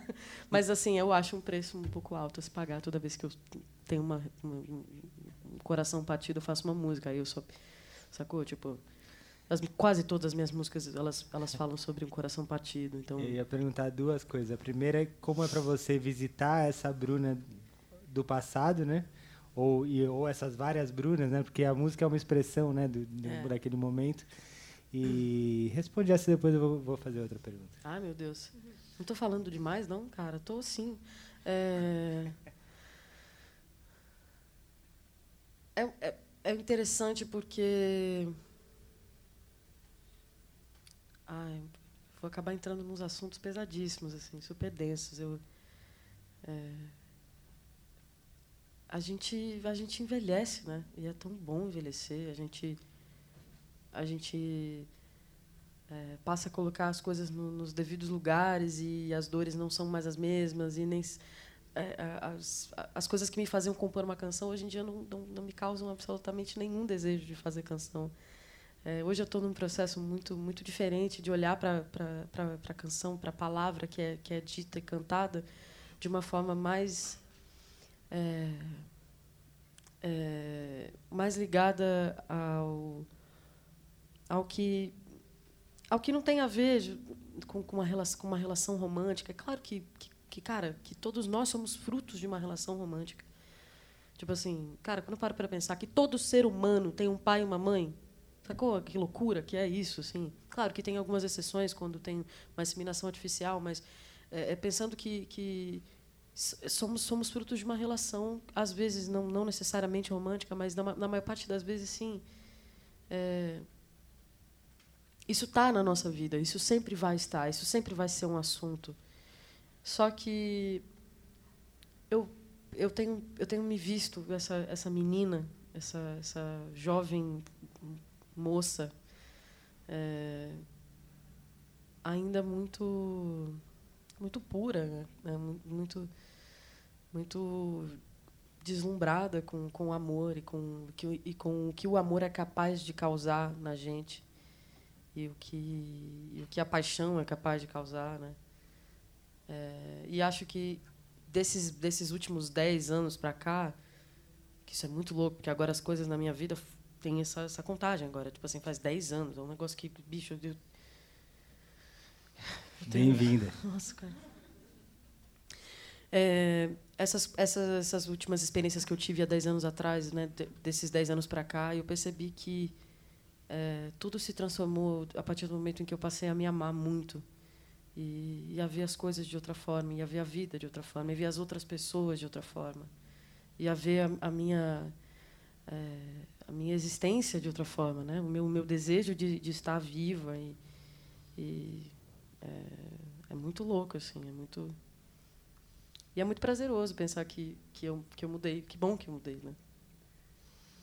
Então, canta uma música de amor pra gente. Pode ser sofrência, vai. Tá bom. Tá bom. Não, qual opção que você acha que você tem? Tá bom. Não existe nenhuma música feliz. É mentira, deve ter duas. Tá vendo? Tem, deve né? ter umas Tem, tem. duas, talvez. Se você procurar bem. Ai, cara. Ó, assim, tem. Eu tô pensando em duas canções, vou- me ajuda a escolher. Tem uma de, uma de uma fase que é meio próxima dessa da Chorei no Samba, quando eu tinha uns 16, 10 15, 16. Tem uma que eu pensei que é de uma fase um pouco mais velha, 17, de 18. E tem umas mais recentes. Qual que você acha mais interessante? Vamos na mais recente, então. Que... É? Pra dar esse salto Você não me empresta esse afinadorzinho, não? Ai, gente, eu vou contar essa história. Vocês querem ouvir? Sim. Porque é meio complicado, assim, é bem engraçado. Eu me sinto muito imbecil, mas eu vou contar. Eu me apaixonei por uma pessoa que eu nunca vi na vida.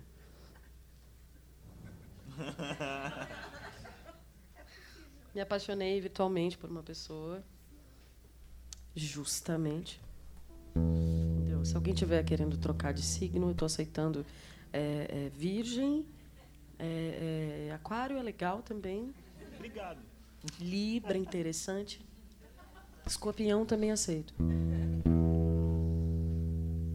Pera que eu fiquei confusa com esse afinador. Ele é muito high-tech. Pera, calma. Ele, onde tá empurrando, Ah. lá, entendeu? Mostra pra onde você empurra. Ah, entendi.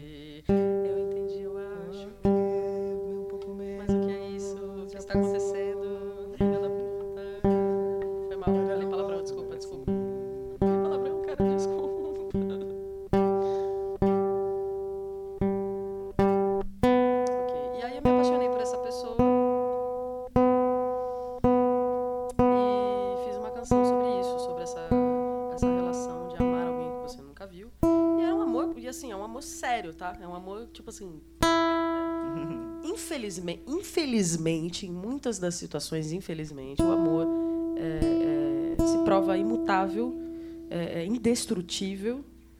E, e mesmo com todas as coisas tristes e horríveis que aconteceram só comigo, né, platonicamente, esse amor é real, porque muito provavelmente eu, eu, eu amo uma, uma pessoa que não existe, uma pessoa que eu projetei sobre essa pessoa.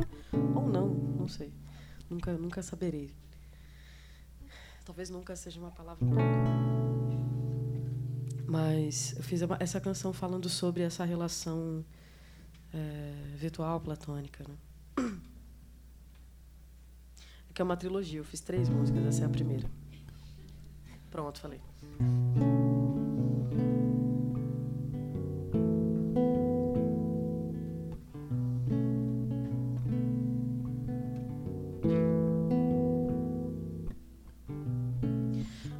Dia todo, toda hora é hora de te ver passar pela janela do meu corpo, o corredor iluminar, a porta aberta, o teu silêncio dói de novo acomodar.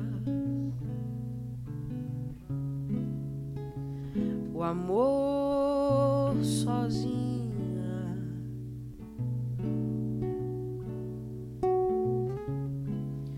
Fico na ponta de mim,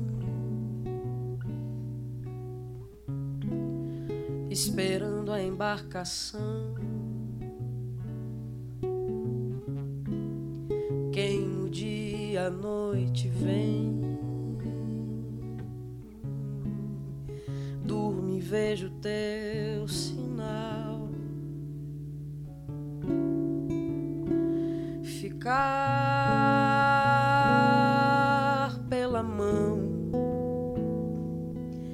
ficar pelo chão, que o amor pode nos dar nesse vão, que a vida fria insiste em abrir. O dia todo, toda hora você vai pra não voltar. Pela janela do posso ver iluminar um uma parede tão brilhante, só você sabe enxergar. O amor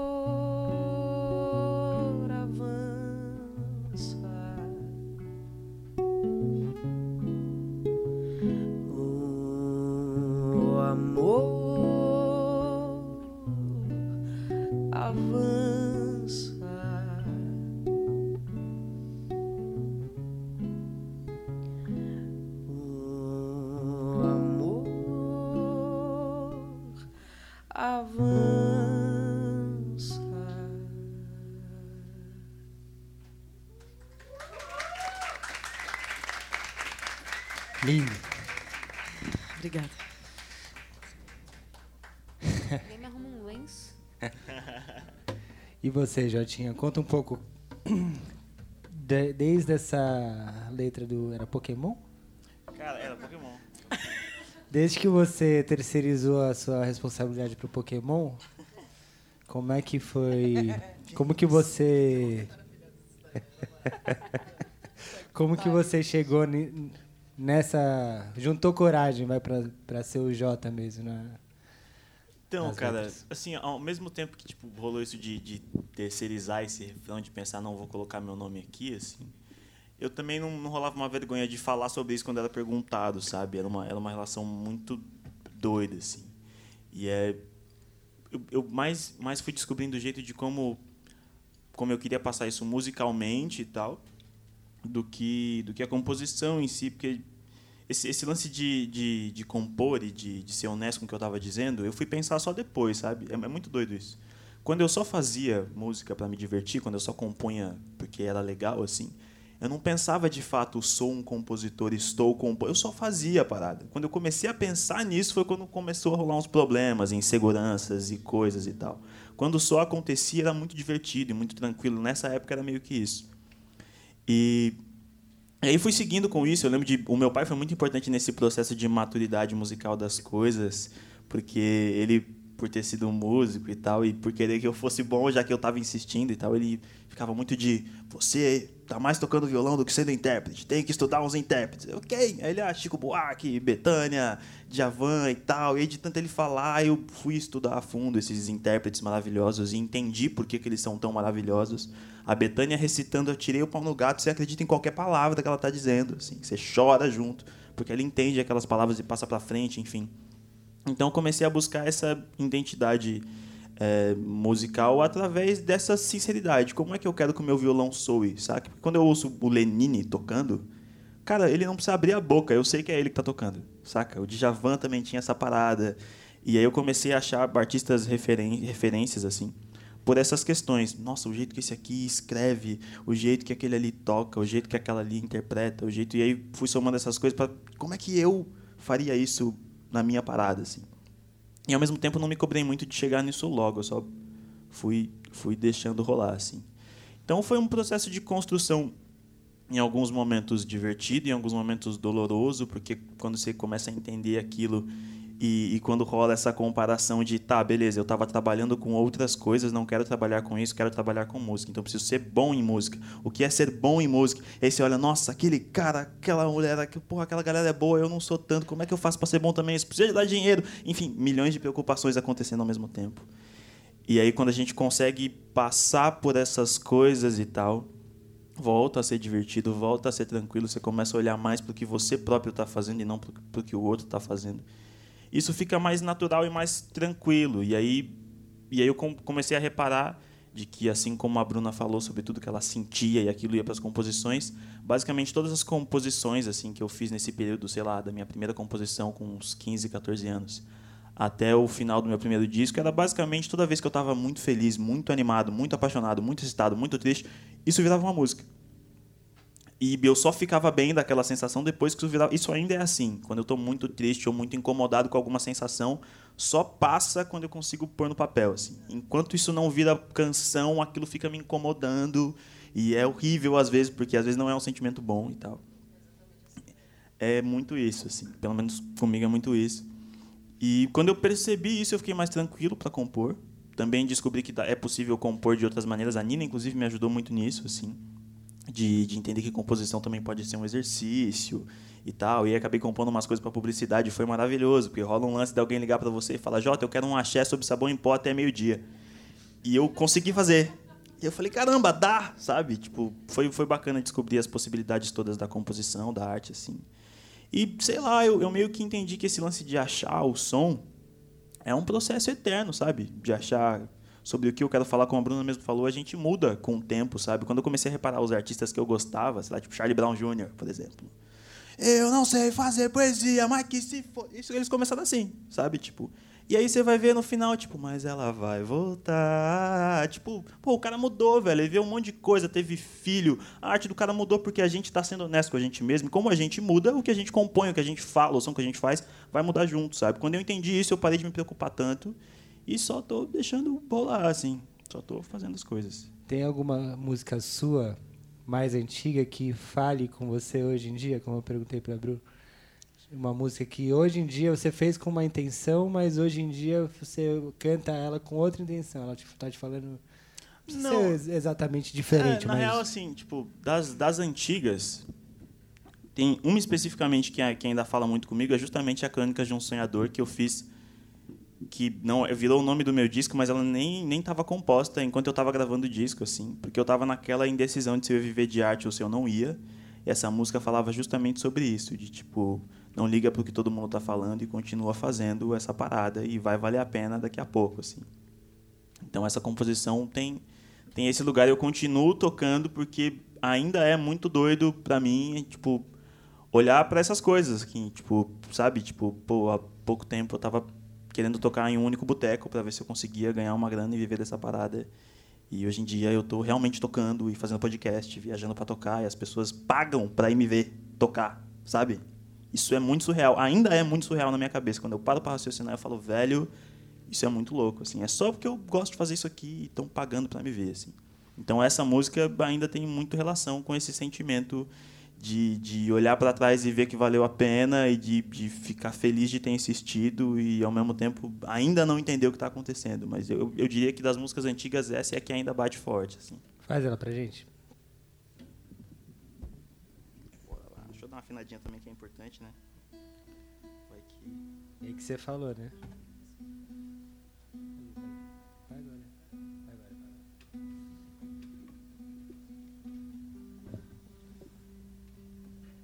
Já vai, gente, já vai. Bem que a Bruna falou que é metade do tempo afinando. Exatamente. E a outra metade desafinado. tocando desafinado.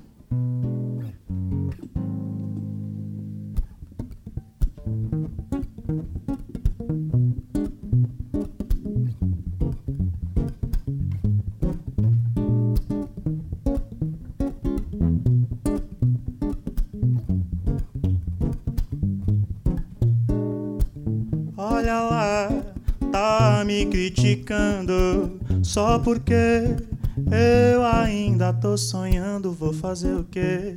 Se eu acredito em mim, desculpa moço se você não é assim.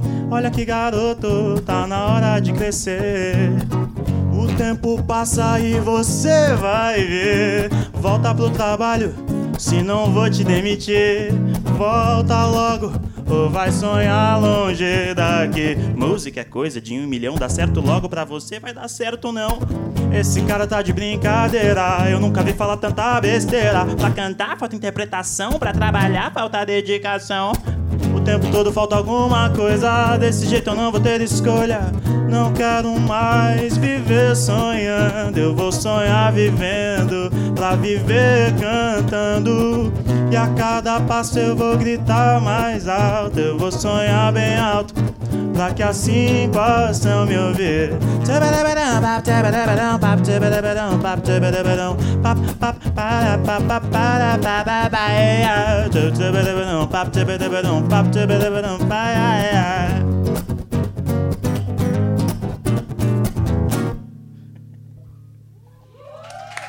JP! E você, dona Nina? Me conta aí do seu processo até se tornar a Nina Oliveira nas suas letras, na sua composição, no seu trampo. Vocês estavam falando sobre terceirizar, né? Quando você parou de terceirizar a composição? Quando foi que você parou de fazer a coisa? E eu fiquei pensando, será que eu já fiz isso? E eu cheguei numa uma resposta que não é uma resposta muito aceitável, porque eu posso dizer tanto que eu nunca terceirizei nada, como que eu estou terceirizando até hoje. Porque Nina não sou eu. Nina é uma persona. Nina, ela existe aqui na vida pública, em cima do palco. Eu sou uma pessoa extremamente tímida. Eu sempre tive problema para falar em público. É... Mas quando eu comecei a cantar, eu entendi na figura da cantora uma possibilidade de ser qualquer coisa, menos eu. Mas de ser eu também, isso que é muito maluco. Então aqui em cima eu posso fazer o que eu quiser. Eu posso fazer a porra que eu quiser, ser quem eu quiser, inclusive eu, mas quem vai saber quando eu estou sendo eu se as pessoas não me conhecem, né? Então, é, essa essa possibilidade de colocar várias máscaras em cima do palco e não colocar nenhuma, mas ninguém saber exatamente quando você está fazendo isso, é que é um bagulho muito louco para mim em cima do palco. E na composição também, mas eu acho que na composição é um lugar onde eu não me mascaro nada, porque no fim das contas a composição é um lugar onde eu consigo me despir e falar exatamente o que eu quero dizer, mas aí depois eu jogo tudo pra Nina e falo: "Se vira aí, linda. Vai lá e canta", sabe? Então rola é um jogo de põe máscara, tira máscara, põe a máscara, tira a máscara. Quando eu componho, eu sinto que eu não tenho nenhuma máscara, que eu acho que é um lugar que de fato eu nunca terceirizei. Mesmo quando eu componho com outras pessoas, mesmo quando eu tenho parceiros, eu acho que eu sempre sou muito honesta, sempre sou muito sincera. Eu sempre falo exatamente o que eu quero falar nas composições, porque não necessariamente eu consigo ser assim na minha vida. Porque falar é muito caro para mim, falar é um lugar caro, falar foi um lugar conquistado para mim. Eu acho que ser ouvida, eu aprendi que ser ouvida foi uma necessidade muito grande na minha vida porque eu fui muito silenciada. E eu não estou falando assim, ah, a sociedade me silenciou. No micro mesmo, é, espaço familiar, nas relações fraternas, nos relacionamentos afetivos sexuais, sabe? Com as pessoas que eu amei, com as pessoas que me amam, ou que disseram que me amam, sabe? Eu, é, eu sofri silenciamento. Eu não sou uma pessoa especial por isso. Eu sei que todo mundo sofre algum silenciamento em algum nível na vida, sabe? Às vezes a gente elabora ou não elabora isso. Mas a necessidade de ser ouvida, ela foi uma coisa tão urgente na minha vida que eu levei isso à máxima potência. e Falei, foda-se, eu vou ser cantora, eu vou lançar música mesmo, e aí eu vou ser ouvida até quando não estiver falando. Porque aí as pessoas vão me ouvir no cyberespaço, e é isso aí. E, é, e eu, eu elaborei isso recentemente. E eu falei assim, gente, eu sou maluca. Eu acho que eu sou, mas eu não sou maluca. E tá tudo bem. Aquelas, né? Cantora delira em cima do palco. Enfim, mas é, acho que é isso. Assim, eu não terceirizo a minha voz na composição, mas eu terceirizo isso na hora de, de falar publicamente, porque isso me ajuda. Eu sou uma pessoa tímida, como eu já disse antes. E aí quem está ouvindo, né, que está aí ouvindo e vendo, fala assim, você não é tímida nada. E não sei o que mais, você está mentindo. Eu sou uma pessoa extremamente tímida, eu tenho uma dificuldade imensa de socializar. E sempre que eu estiver socializando, pode ter certeza que eu estou mobilizando um mundo muito grande dentro de mim para fazer isso. E eu só não mobilizo mais um mundo muito grande para estar tá em cima do palco, porque eu já estou fazendo isso há pelo menos uns 10 anos. Então eu já acho que o caminho para fazer isso ele já ficou mais rápido assim ali, né? Além da, do que eu falei antes da possibilidade de estar ou não usando as minhas máscaras aqui, usando a máscara da engraçada, a máscara da extrovertida, a máscara da segura. E não necessariamente eu sou nenhuma dessas coisas de verdade, mas eu aprendi a ser essas coisas. É, eu desenvolvi essa habilidade, elas não são, não são coisas natas minhas, sabe? Ai, é parte da personalidade dela. Eu desenvolvi essas habilidades por pura questão de necessidade de sobrevivência. Ponto. Porque se comunicar é uma questão de necessidade de sobrevivência. Como é que você fala que você está com fome? Não é? Como é que você como é, como é que você vive sem se comunicar? Vamos, vamos propor isso. Não dá, não tem como. A gente precisa se comunicar para viver, sabe? Então, é, eu acho que é meio isso. assim. Eu nunca procurei a minha, a minha voz na composição Porque a composição, eu acho que foi encontrar essa voz no fim das contas, porque eu não conseguia falar direito dos meus sentimentos, era muito difícil, ainda é muito difícil, por isso que eu escrevo. E cantar é a possibilidade de ser qualquer coisa, inclusive eu, mas ninguém nunca sabe quando. E Jamais sempre, saberão. e sempre foi nesse lugar do sentimento. O que que, quais são os pontos de partida para você? Além dessa necessidade de falar. né? Sempre os sentimentos. A necessidade de falar, inclusive, ela parte de algum sentimento, né, que pode ser qualquer um. Eu acho que um disparador muito forte para mim sempre foi a raiva. É, Eu sempre compus muito com raiva. Não sei, acho que é isso, não tem mais o que elaborar. Eu sempre compu- compus muito com raiva. Tipo, as, as primeiras composições, vocês falaram, ah, as primeiras composições costumam ser sobre dor de cotovelo. E aí, na minha cabeça, não! As minhas não foram sobre dor de cotovelo, as minhas era ódio, ódio, ódio, ódio. Dependendo da dor de cotovelo, pode ser que seja isso também, né? Uma dor de cotovelo em que você tá com muito ódio dessa pessoa que te, que te machucou, entendeu? Sim, mas eu não escrevia música sobre dor de cotovelo, assim, eu... Inclusive, eu, eu me negligenciei bastante nesse lugar. Não que eu não tenha tido, tive um monte de dor de cotovelo. Mas me negligenciei nesse lugar. Negligenciei escrever sobre afeto, escrever sobre amor, escrever sobre é, a, a minha doçura, a minha candura. Porque precisava me afirmar num lugar de força. Precisava me, afirmar, me afirmar num lugar de eu posso, eu sou foda, eu sou forte. E eu posso com isso. E às vezes eu não posso com nada. Às vezes eu não posso com porcaria nenhuma. Mas eu tive a necessidade de. Eu, eu entendi a necessidade, enxerguei aquela necessidade e, e coloquei isso nas músicas. Por isso que eu tenho um monte de música que vai falar sobre racismo, que vai falar sobre violência de gênero, que vai falar sobre o meu lugar enquanto mulher negra favelada, mas não sobre amor. Né? E eu acho eu acho que esse foi o meu caminho, foi o caminho que eu trilhei. No meio disso tem uma outra música que fala de uma safadeza ali, fofa. JP conhece. Preciso dizer, inclusive, que Nina é muito boa em falar de safadeza de jeito fofo, assim. É sério. É muito bom. Ela é muito boa nisso. Sério. Gente, nas músicas, né? Nas músicas, vamos lá.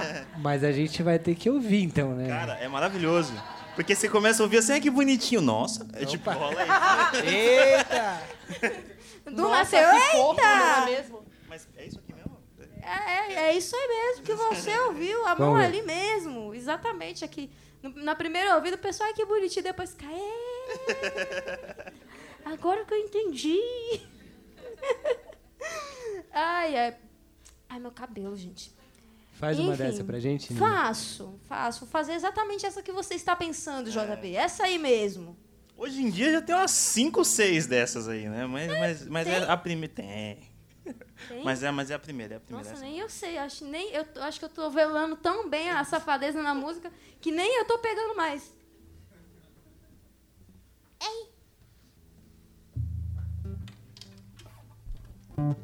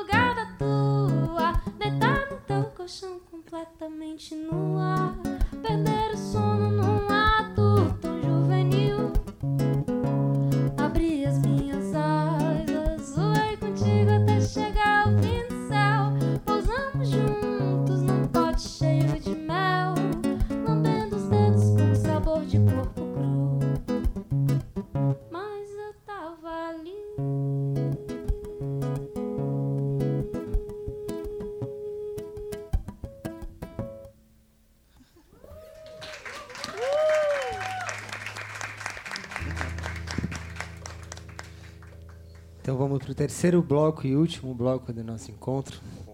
É, eu, queria falar um pouco com vocês, obviamente, sobre contemporaneidade, né? Redes de streaming e tudo isso que a gente já sabe.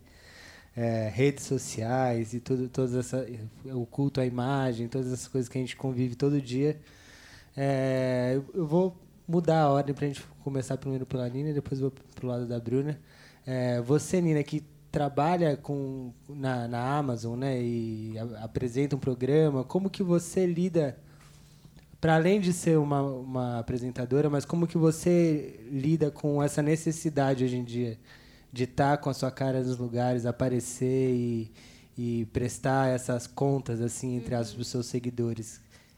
Eu acho que é bom colocar que eu cresci com as redes sociais, né? Então, é, eu, eu usei o Orkut, usei o famigerado e saudoso MSN.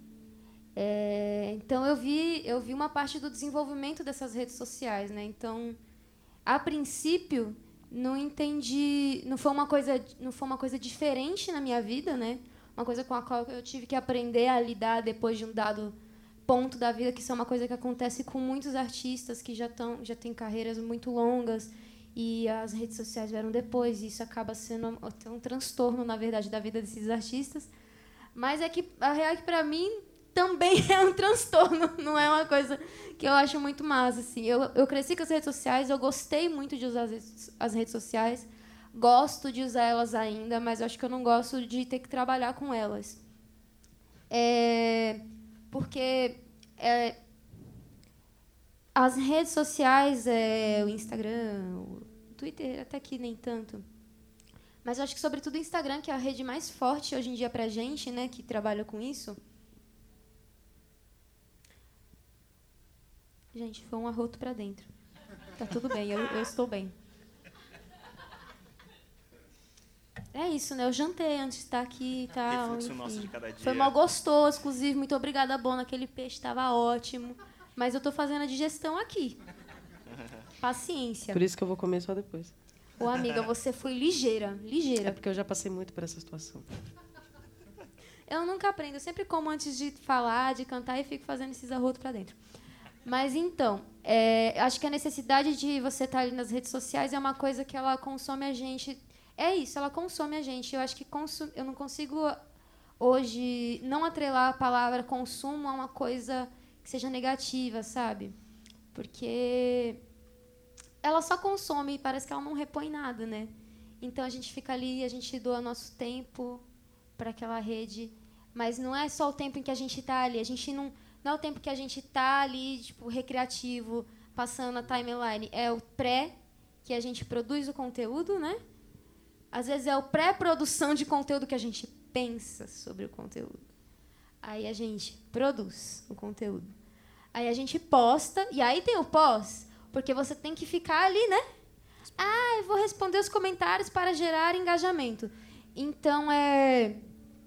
é para quem, tem essa estrutura de ser um artista independente, ou seja, para quem não tem a estrutura, no caso, que é artista independente, que fala para quem tem essa estrutura menor, mas a gente não tem nem. A gente não tem estrutura, ponto. Então, para quem não tem uma estrutura de ter uma equipe que está ali trabalhando junto, é, a gente acaba fazendo o trabalho de várias pessoas, mas a gente é uma pessoa. E no fim das contas, não é nem que a gente faz o trabalho de várias pessoas, é que a gente tenta fazer o trabalho de várias pessoas, a gente falha miseravelmente nisso, a gente dá o melhor que a gente pode, mas a gente falha muito nisso. E, cara, pra, na minha vida, assim, trouxe muitas coisas legais, porque eu consegui disseminar meu trabalho é, através das redes sociais e, e colhi muitas coisas boas né, por causa das redes sociais, ganhei muita visibilidade por causa das redes sociais. Conheci um monte de gente que não me conheceria, inclusive eu trabalhar hoje, só para contextualizar, eu falou que eu trabalho para a Amazon, eu apresento um programa de música para Amazon Music e a gente apresenta esse programa quinzenalmente na internet. É um programa que é, que é transmitido via internet, na Twitch. E a gente entrevista um monte de artistas e é muito legal. Quem quiser assistir, terças-feiras na Twitch, 8 horas da noite. Estamos lá, Amazon Music News. Mas voltando aqui pro, pro rolê, foi uma coisa que trouxe muitos frutos positivos para mim, mas também trouxe muita coisa ruim para minha saúde. Sou uma pessoa extremamente ansiosa e eu falo ansiosa não no nível que é normal, porque ansiedade é um sentimento normal que faz parte do, do nosso instinto animal, tá? Tá normal a gente se sentir, se sentir ansioso. Mas aquela ansiedade patológica que você passa mal, que você acha que você vai morrer, Que você não controla, né, a situação. Exatamente, que você não, que você perde o controle da, da coisa. Isso não é massa, isso eu sei que é uma coisa que o uso de redes sociais me trouxe, que a expectativa do resultado com as redes sociais me trouxe. É, o sentimento de um sentimento constante de não estar fazendo tudo que eu poderia fazer, é um sentimento de insuficiência, é uma coisa que tem a ver com você estar sempre lidando com as as vitórias e conquistas do outro e aí você começa isso de maneira excessiva, né?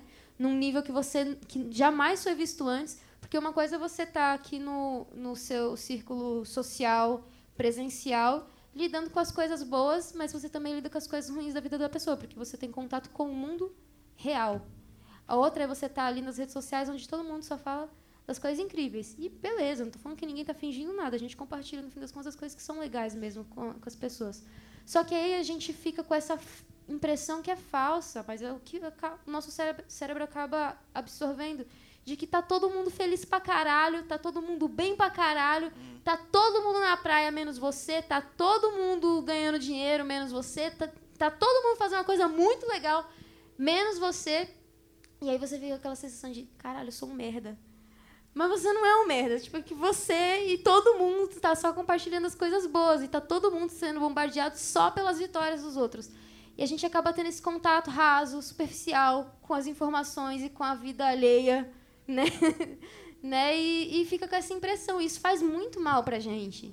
Isso faz um mal danado pra gente. Além da gente ter criado essa. essa a gente criou uma necessidade de, de atenção né, na gente. De, tipo, a gente nunca recebeu tanta atenção. Agora a gente pode postar uma foto e receber muita atenção. Receber muita aprovação. Né? Receber muitos comentários, receber muitos likes e muitos compartilhamentos. E aí, quando isso não gera o tanto de like, compartilhamento e comentário legal quanto rolou anteriormente, aí a gente fica triste. Então, assim, é... redes sociais, legal. É, democratizar o acesso, legal é conseguir compartilhar o meu conteúdo, minha música, legal conseguir disseminar o meu trabalho, né, de maneira barata, ruim pra caramba, ficar com um monte de coisa na mente ter que tratar na terapia, na terapia, ansiedade, depressão, insegurança, tudo num nível muito bizarro que a gente não consegue lidar porque a gente nunca lidou com isso antes. A gente é meio que um experimento das redes sociais, basicamente. E a gente não sabe ainda exatamente onde isso vai parar, né? Pois é. E eu li um. Eu não lembro quem que deu essa entrevista recentemente, mas que chamou a atenção para o fato do quanto a necessidade da gente postar e criar conteúdo toma também um, um espaço que, por exemplo, nós que somos músicos poderíamos estar tocando, compondo, estudando, fazendo outras coisas. Como que você lida com isso, Jota? E como você que tem uma presença nas redes que, que é legal, assim, você se cobra também? Ah, preciso postar, sei lá, sei lá, coisa. Faz tanto tempo que eu não posto um disco. Cara, Um essa, disco não, um é, vídeo. essa construção assim é realmente muito difícil porque tem tem todo esse lance, é muito louco, né? Tem uma parada positiva muito bacana, que é justamente esse ponto que a Nina falou, de que de fato, sem você ter uma grande gravadora botando dinheiro em você, você pode chegar em muitas pessoas e, enfim, viabilizar teu trampo.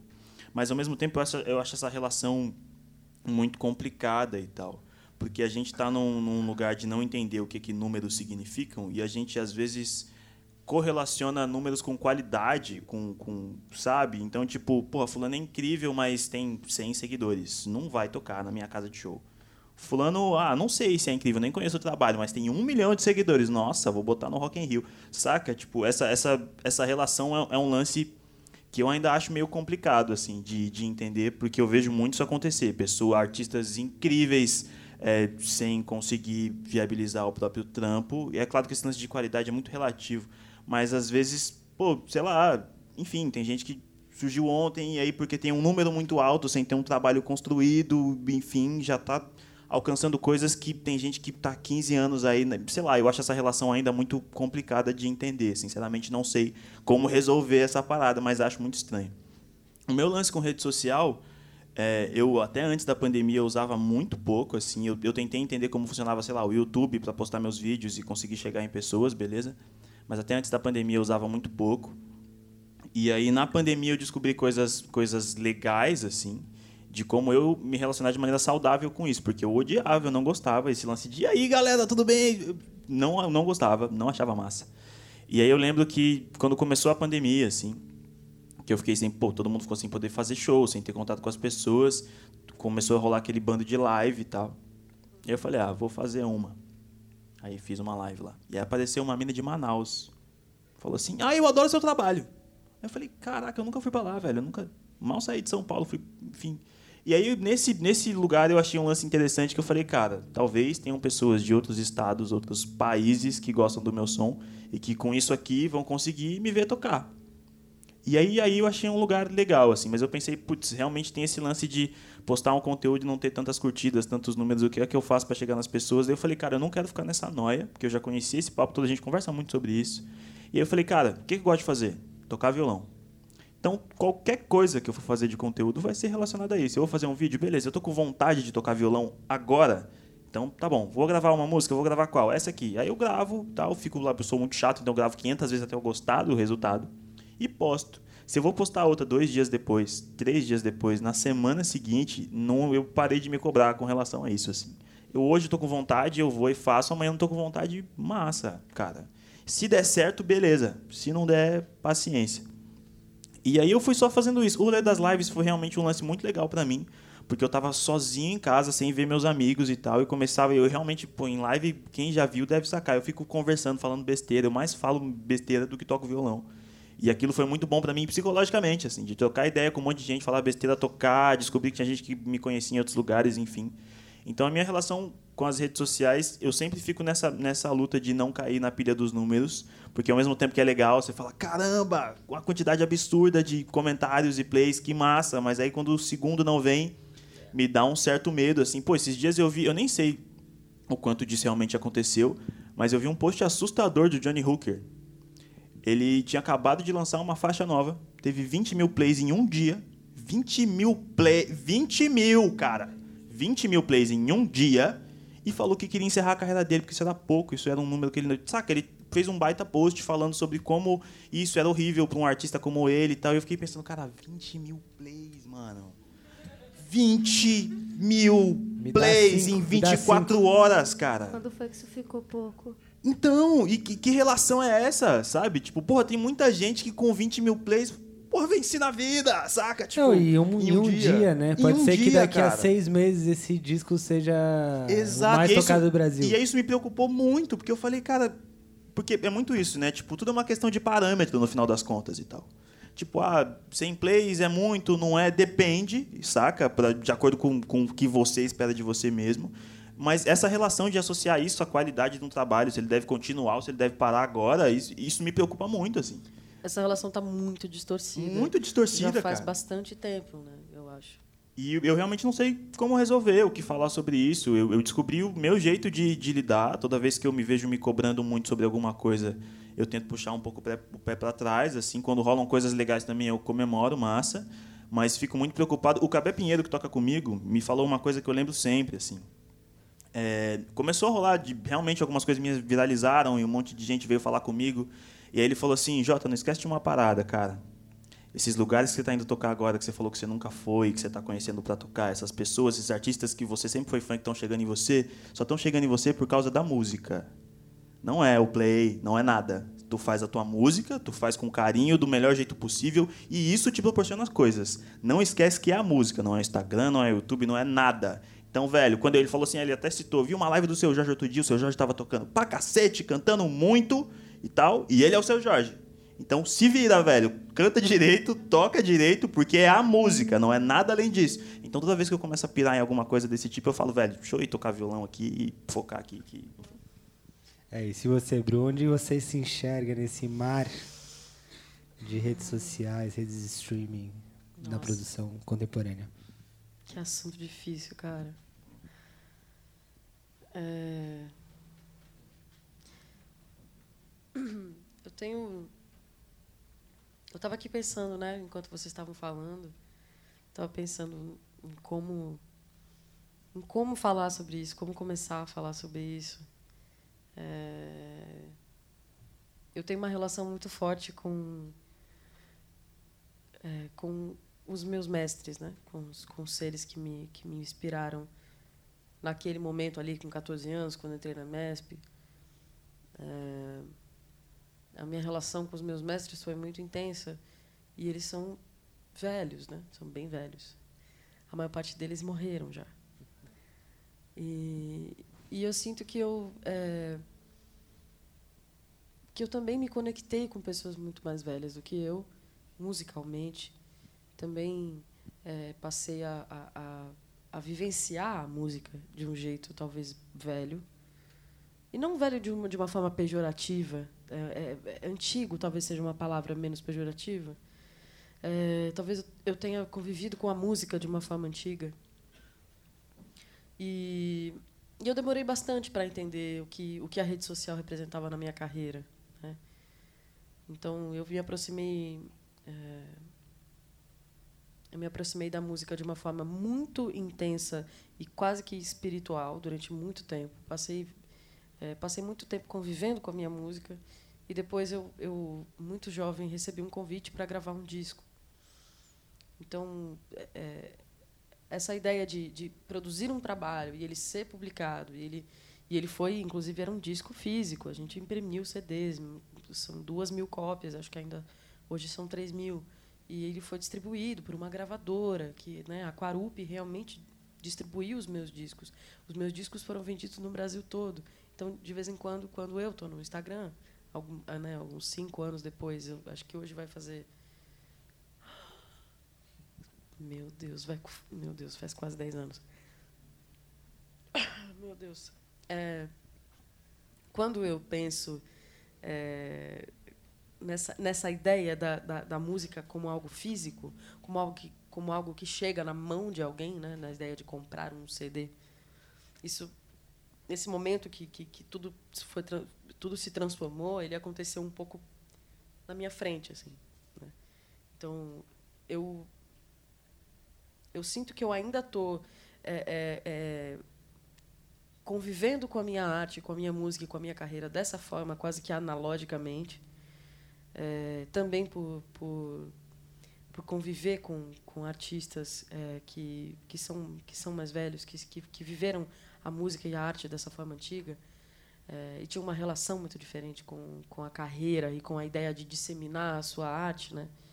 que eu acho que eu, que eu ainda não, não, não entendi muito bem a, é, uma, uma forma de, é, de fazer com que isso seja fluido, né? de, de, de conseguir é, alcançar mais pessoas e aí naturalmente alcançar mais números. Eu não sou uma artista de grandes números, e eu não tenho uma visibilidade muito grande através da, da, do Instagram, por exemplo. Né? Mas é muito interessante. Eu tenho alguns trabalhos no YouTube que têm é, muitas visualizações. Assim, é, tem, por exemplo, um vídeo meu com um queco Brandão que tem 250 mil views. E eu nunca é, nem imaginei que eu poderia fazer algo que, que, que tivesse um alcance desse tamanho. Mas, mas, ao mesmo tempo, isso está desconectado. Então, eu não tenho muito contato com essa com, com, com uma, uma, uma, visibilidade massiva, mas, ao mesmo tempo, é, é, eu me sinto tão comprometida com o que eu pretendo fazer, com o que eu estou fazendo, que, cara, assim, é, é, é muito complicado, é muito complicado mesmo, mas, no final das contas, a única coisa que eu tenho, tenho pensado hoje é, é em gravar é, o máximo de discos possíveis antes de eu morrer. compor o máximo de canções possíveis e, e, e, experienciar isso, que é tão mágico, é uma, uma dádiva poder cantar, compor, tocar. Então, a, a, essa ideia de, de, de, chegar nesse lugar que eu desejo muito, que é de, de, poxa, vou ali gravar um vídeo e milhares de pessoas vão, vão assistir, é um desejo imenso. Mas eu sinto que eu não estou preparada para fazer isso e eu, e eu quero muito chegar ao ponto de poder contratar pessoas incríveis que realmente sabem fazer isso. Mas, ao mesmo tempo, para finalizar, porque eu já, já fiz, fiz uma, uma, uma fala um pouco confusa, peço desculpa. É, é que é realmente um assunto muito difícil para mim, porque é, não é saudável, cara. Não é saudável que o nosso que o nosso trabalho esteja na nossa rede social. Isso não é saudável. Isso isso se mistura, se confunde com a tua vida pessoal, com com o teu prazer de simplesmente postar uma parada porque você achou divertido, porque você achou massa, é, ou ou simplesmente postar um vídeo porque você realmente sentiu vontade de, de, de postar, né? E isso ser prazeroso só. Isso não, isso não, isso não te impedir de fazer show em certos lugares, porque eu sei que isso impede. É, eu já senti isso na pele várias vezes. É, isso, isso não é saudável. Isso não vai fazer bem para ninguém. Que, que a, a, não ser que essa pessoa tenha conseguido chegar onde todo mundo quer chegar, que é um número grande e portas abertas. Mas enquanto eu, eu sinto que a gente não chegou ainda no lugar no lugar certo. Eu sinto que a gente está num lugar ainda muito incômodo e muito muito perigoso e muito prejudicial. Então eu sinto que a gente ainda vai chegar em algum lugar que vai ser prazeroso, que vai fazer bem a todo mundo, que a gente vai poder ter o nosso lugar de trabalhar em paz, feliz e um outro um outro lugar para a gente poder ser quem a gente quiser ser, inclusive ser uma ser uma figura, ser uma pessoa que só posta vitórias. É, durante e aí um pequeno uma pequena abertura, eu eu, eu sinto que eu estou tão é, acho que de alguma forma revoltada que durante a pandemia eu também abri algumas lives e nessas lives eu eu pensei cara tá todo mundo sorrindo e é tão bom ver as pessoas felizes mas eu não estou conseguindo cara eu vou abrir essa live aqui eu vou falar para as pessoas o que eu estou sentindo. E vou ler meus poemas tristes e, e eu abri as lives tipo assim duas da manhã três da manhã. E aí quando eu via tinha 100 pessoas. E a gente estava ali conversando e estava todo mundo realmente ali trocando, conversando. Eu fiquei, eu ficava a maior parte do tempo falando sobre sobre a depressão, que é uma doença que, que, eu, que eu tenho há muitos anos. E que quem tem sabe que é muito difícil lidar com ela e que é uma uma doença como qualquer outra, né, que que você trata com, com medicamento, cuidado médico, é igual com a qualquer outra doença. E e aí eu estava ali compartilhando a, a mais pura verdade e eu senti, cara, é, é, era só isso que eu queria que fosse, sacou? Que isso realmente fosse um, um, um, um veículo para que a gente pudesse ser real, que a gente pudesse é, é, ir se despindo desse, dessa necessidade de sempre mostrar que a gente está bem, que a gente é forte, que a gente, que a gente não cai, que a gente não pensa em desistir. Cara, todo mundo sofre, todo mundo se machuca, todo mundo sofreu na pandemia, sacou? Eu sei que a gente evoluiu e cresceu, mas todo mundo sofreu, cara. A gente é ser humano igual. Então, é, é, eu eu tô torcendo muito, rezando muito para que exista um lugar em que a gente possa fazer essas duas coisas, ser os artistas que somos e seguir trabalhando e, e conseguir é, é, cada vez mais espaço, porque porque nós nós somos os, os novos, né? A gente nasceu não faz muito tempo. Né? A gente tem bastante coisa ainda para fazer. Então, é, é, os nossos mestres estão ficando velhinhos. A gente não que a gente vá né, se, tomar o lugar deles, substituí-los. É uma, é uma conversa muito delicada, mas é, para mim é muito simples. É, é, é a vida é finita e a gente a gente está aqui para seguir os passos e, e para mudar os passos que a gente acha que não foram não foram bem bem, bem corretos assim. Então que a gente possa é, meditar sobre isso, mirar para esse lugar que possa ser saudável para todo mundo. Assim. Nossa, eu estou falando há muito tempo, desculpa. Mas foi. É isso. É muito interessante o que você falou e acho que combina também com o que a Nina falou de, sobre os mestres, né? É, a gente tem uma impressão, às vezes, muito errada de que ah, os mestres, a geração do Chico Buarque, a geração do Gilberto Gil, como se essa geração fosse uma geração que produzia as coisas lá nos anos 70, 80. E é aquilo e acabou. Mas o Chico Buarque lançou uma música essa semana.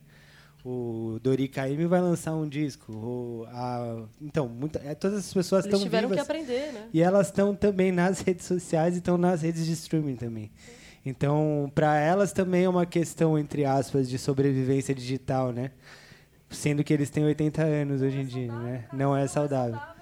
É, é muito doido. Eu vou, a gente vai caminhar para o final. É, eu queria agradecer demais os meus amigos. Nina Oliveira.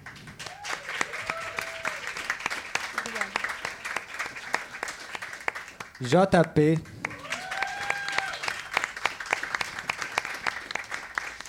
E Bruna Moraes. Para não encerrar em anticlímax, eu vou fazer o serviço do podcast antes da gente cantar no final. Então, o poder da criação. De novo, vamos começar de novo? Pode ir, Cauê? Obrigado. O Poder da Criação, as Canções e o Artista é um podcast em parceria com a Cor e Voz. A apresentação é minha, Lucas Carer. O som é do meu amigo Cauê Doc, que está aqui. A edição é da Thaís Riso. A produção da Veridiana Weinlich. A abertura do Gustavo Caran e as artes da nossa grande amiga também, Pamela Munhoz. Vamos cantar para encerrar uma canção minha e do meu parceiro Paulo Novaes, que faz parte do Projeto Primo, que é um projeto que eu tenho com a Bruna também e com o Paulinho. Se a Bruna quiser vir cantar, ela está convidada. É a Bruna Caran, Aqueceu tá, a voz? gente? Não. É muito louco, né? Porque são duas Brunas, é uma é uma coisa meio inusitada, mas ele tá falando da Bruna Caran. É, não, Ah. o pessoal, que é o podcast, né? Obrigado. É, desculpa. É, o pessoal de casa não está vendo. Mas a- vamos nessa. Essa música chama Prece.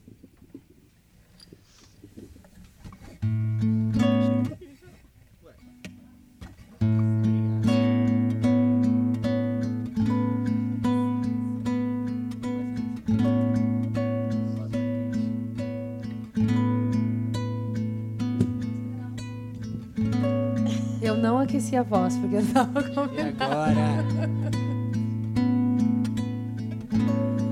Quando eu ouço uma canção me chamar, fecho os olhos pra poder enxergar.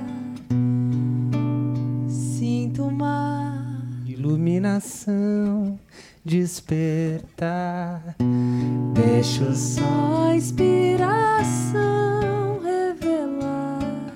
E a canção chegando aos poucos vai dar pra traçar um movimento que corre bem devagar, esperando seu momento chegar. Cada pedra desse mundo vai ser uma chave para acessar meus portais. A matéria para poder se entender. Combustível para seguir sempre em paz. Quando uma nova canção for nascer. Serei eu quem vai querer sempre mais do milagre de existir e viver, esperando ela querer me Quando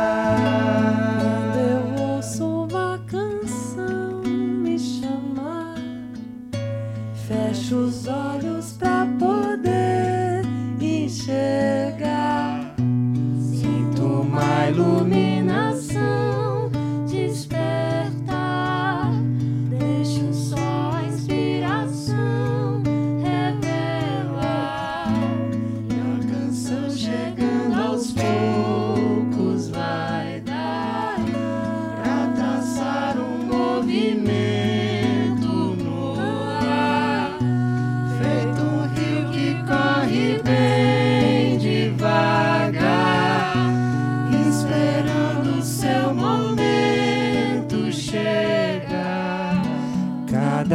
pedra desse mundo vai ser uma chave para acessar meus portais. A matéria para poder se entender. Combustível para seguir sempre em paz. Quando uma nova canção for nascer, serei eu quem vai querer sempre mais do milagre de existir e viver, esperando ela querer me levar.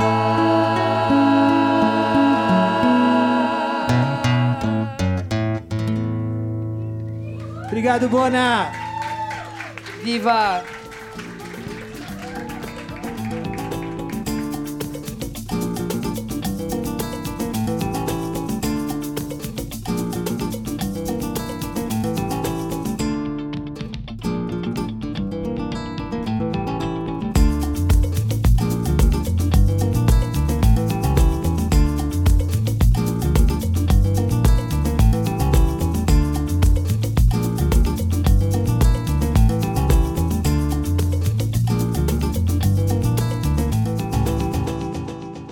Você ouviu O Poder da Criação, um podcast Corivoz. A Corivoz é uma escola de treinamento vocal, artístico e musical personalizados. Para saber mais, acesse www.corivoz.com.br.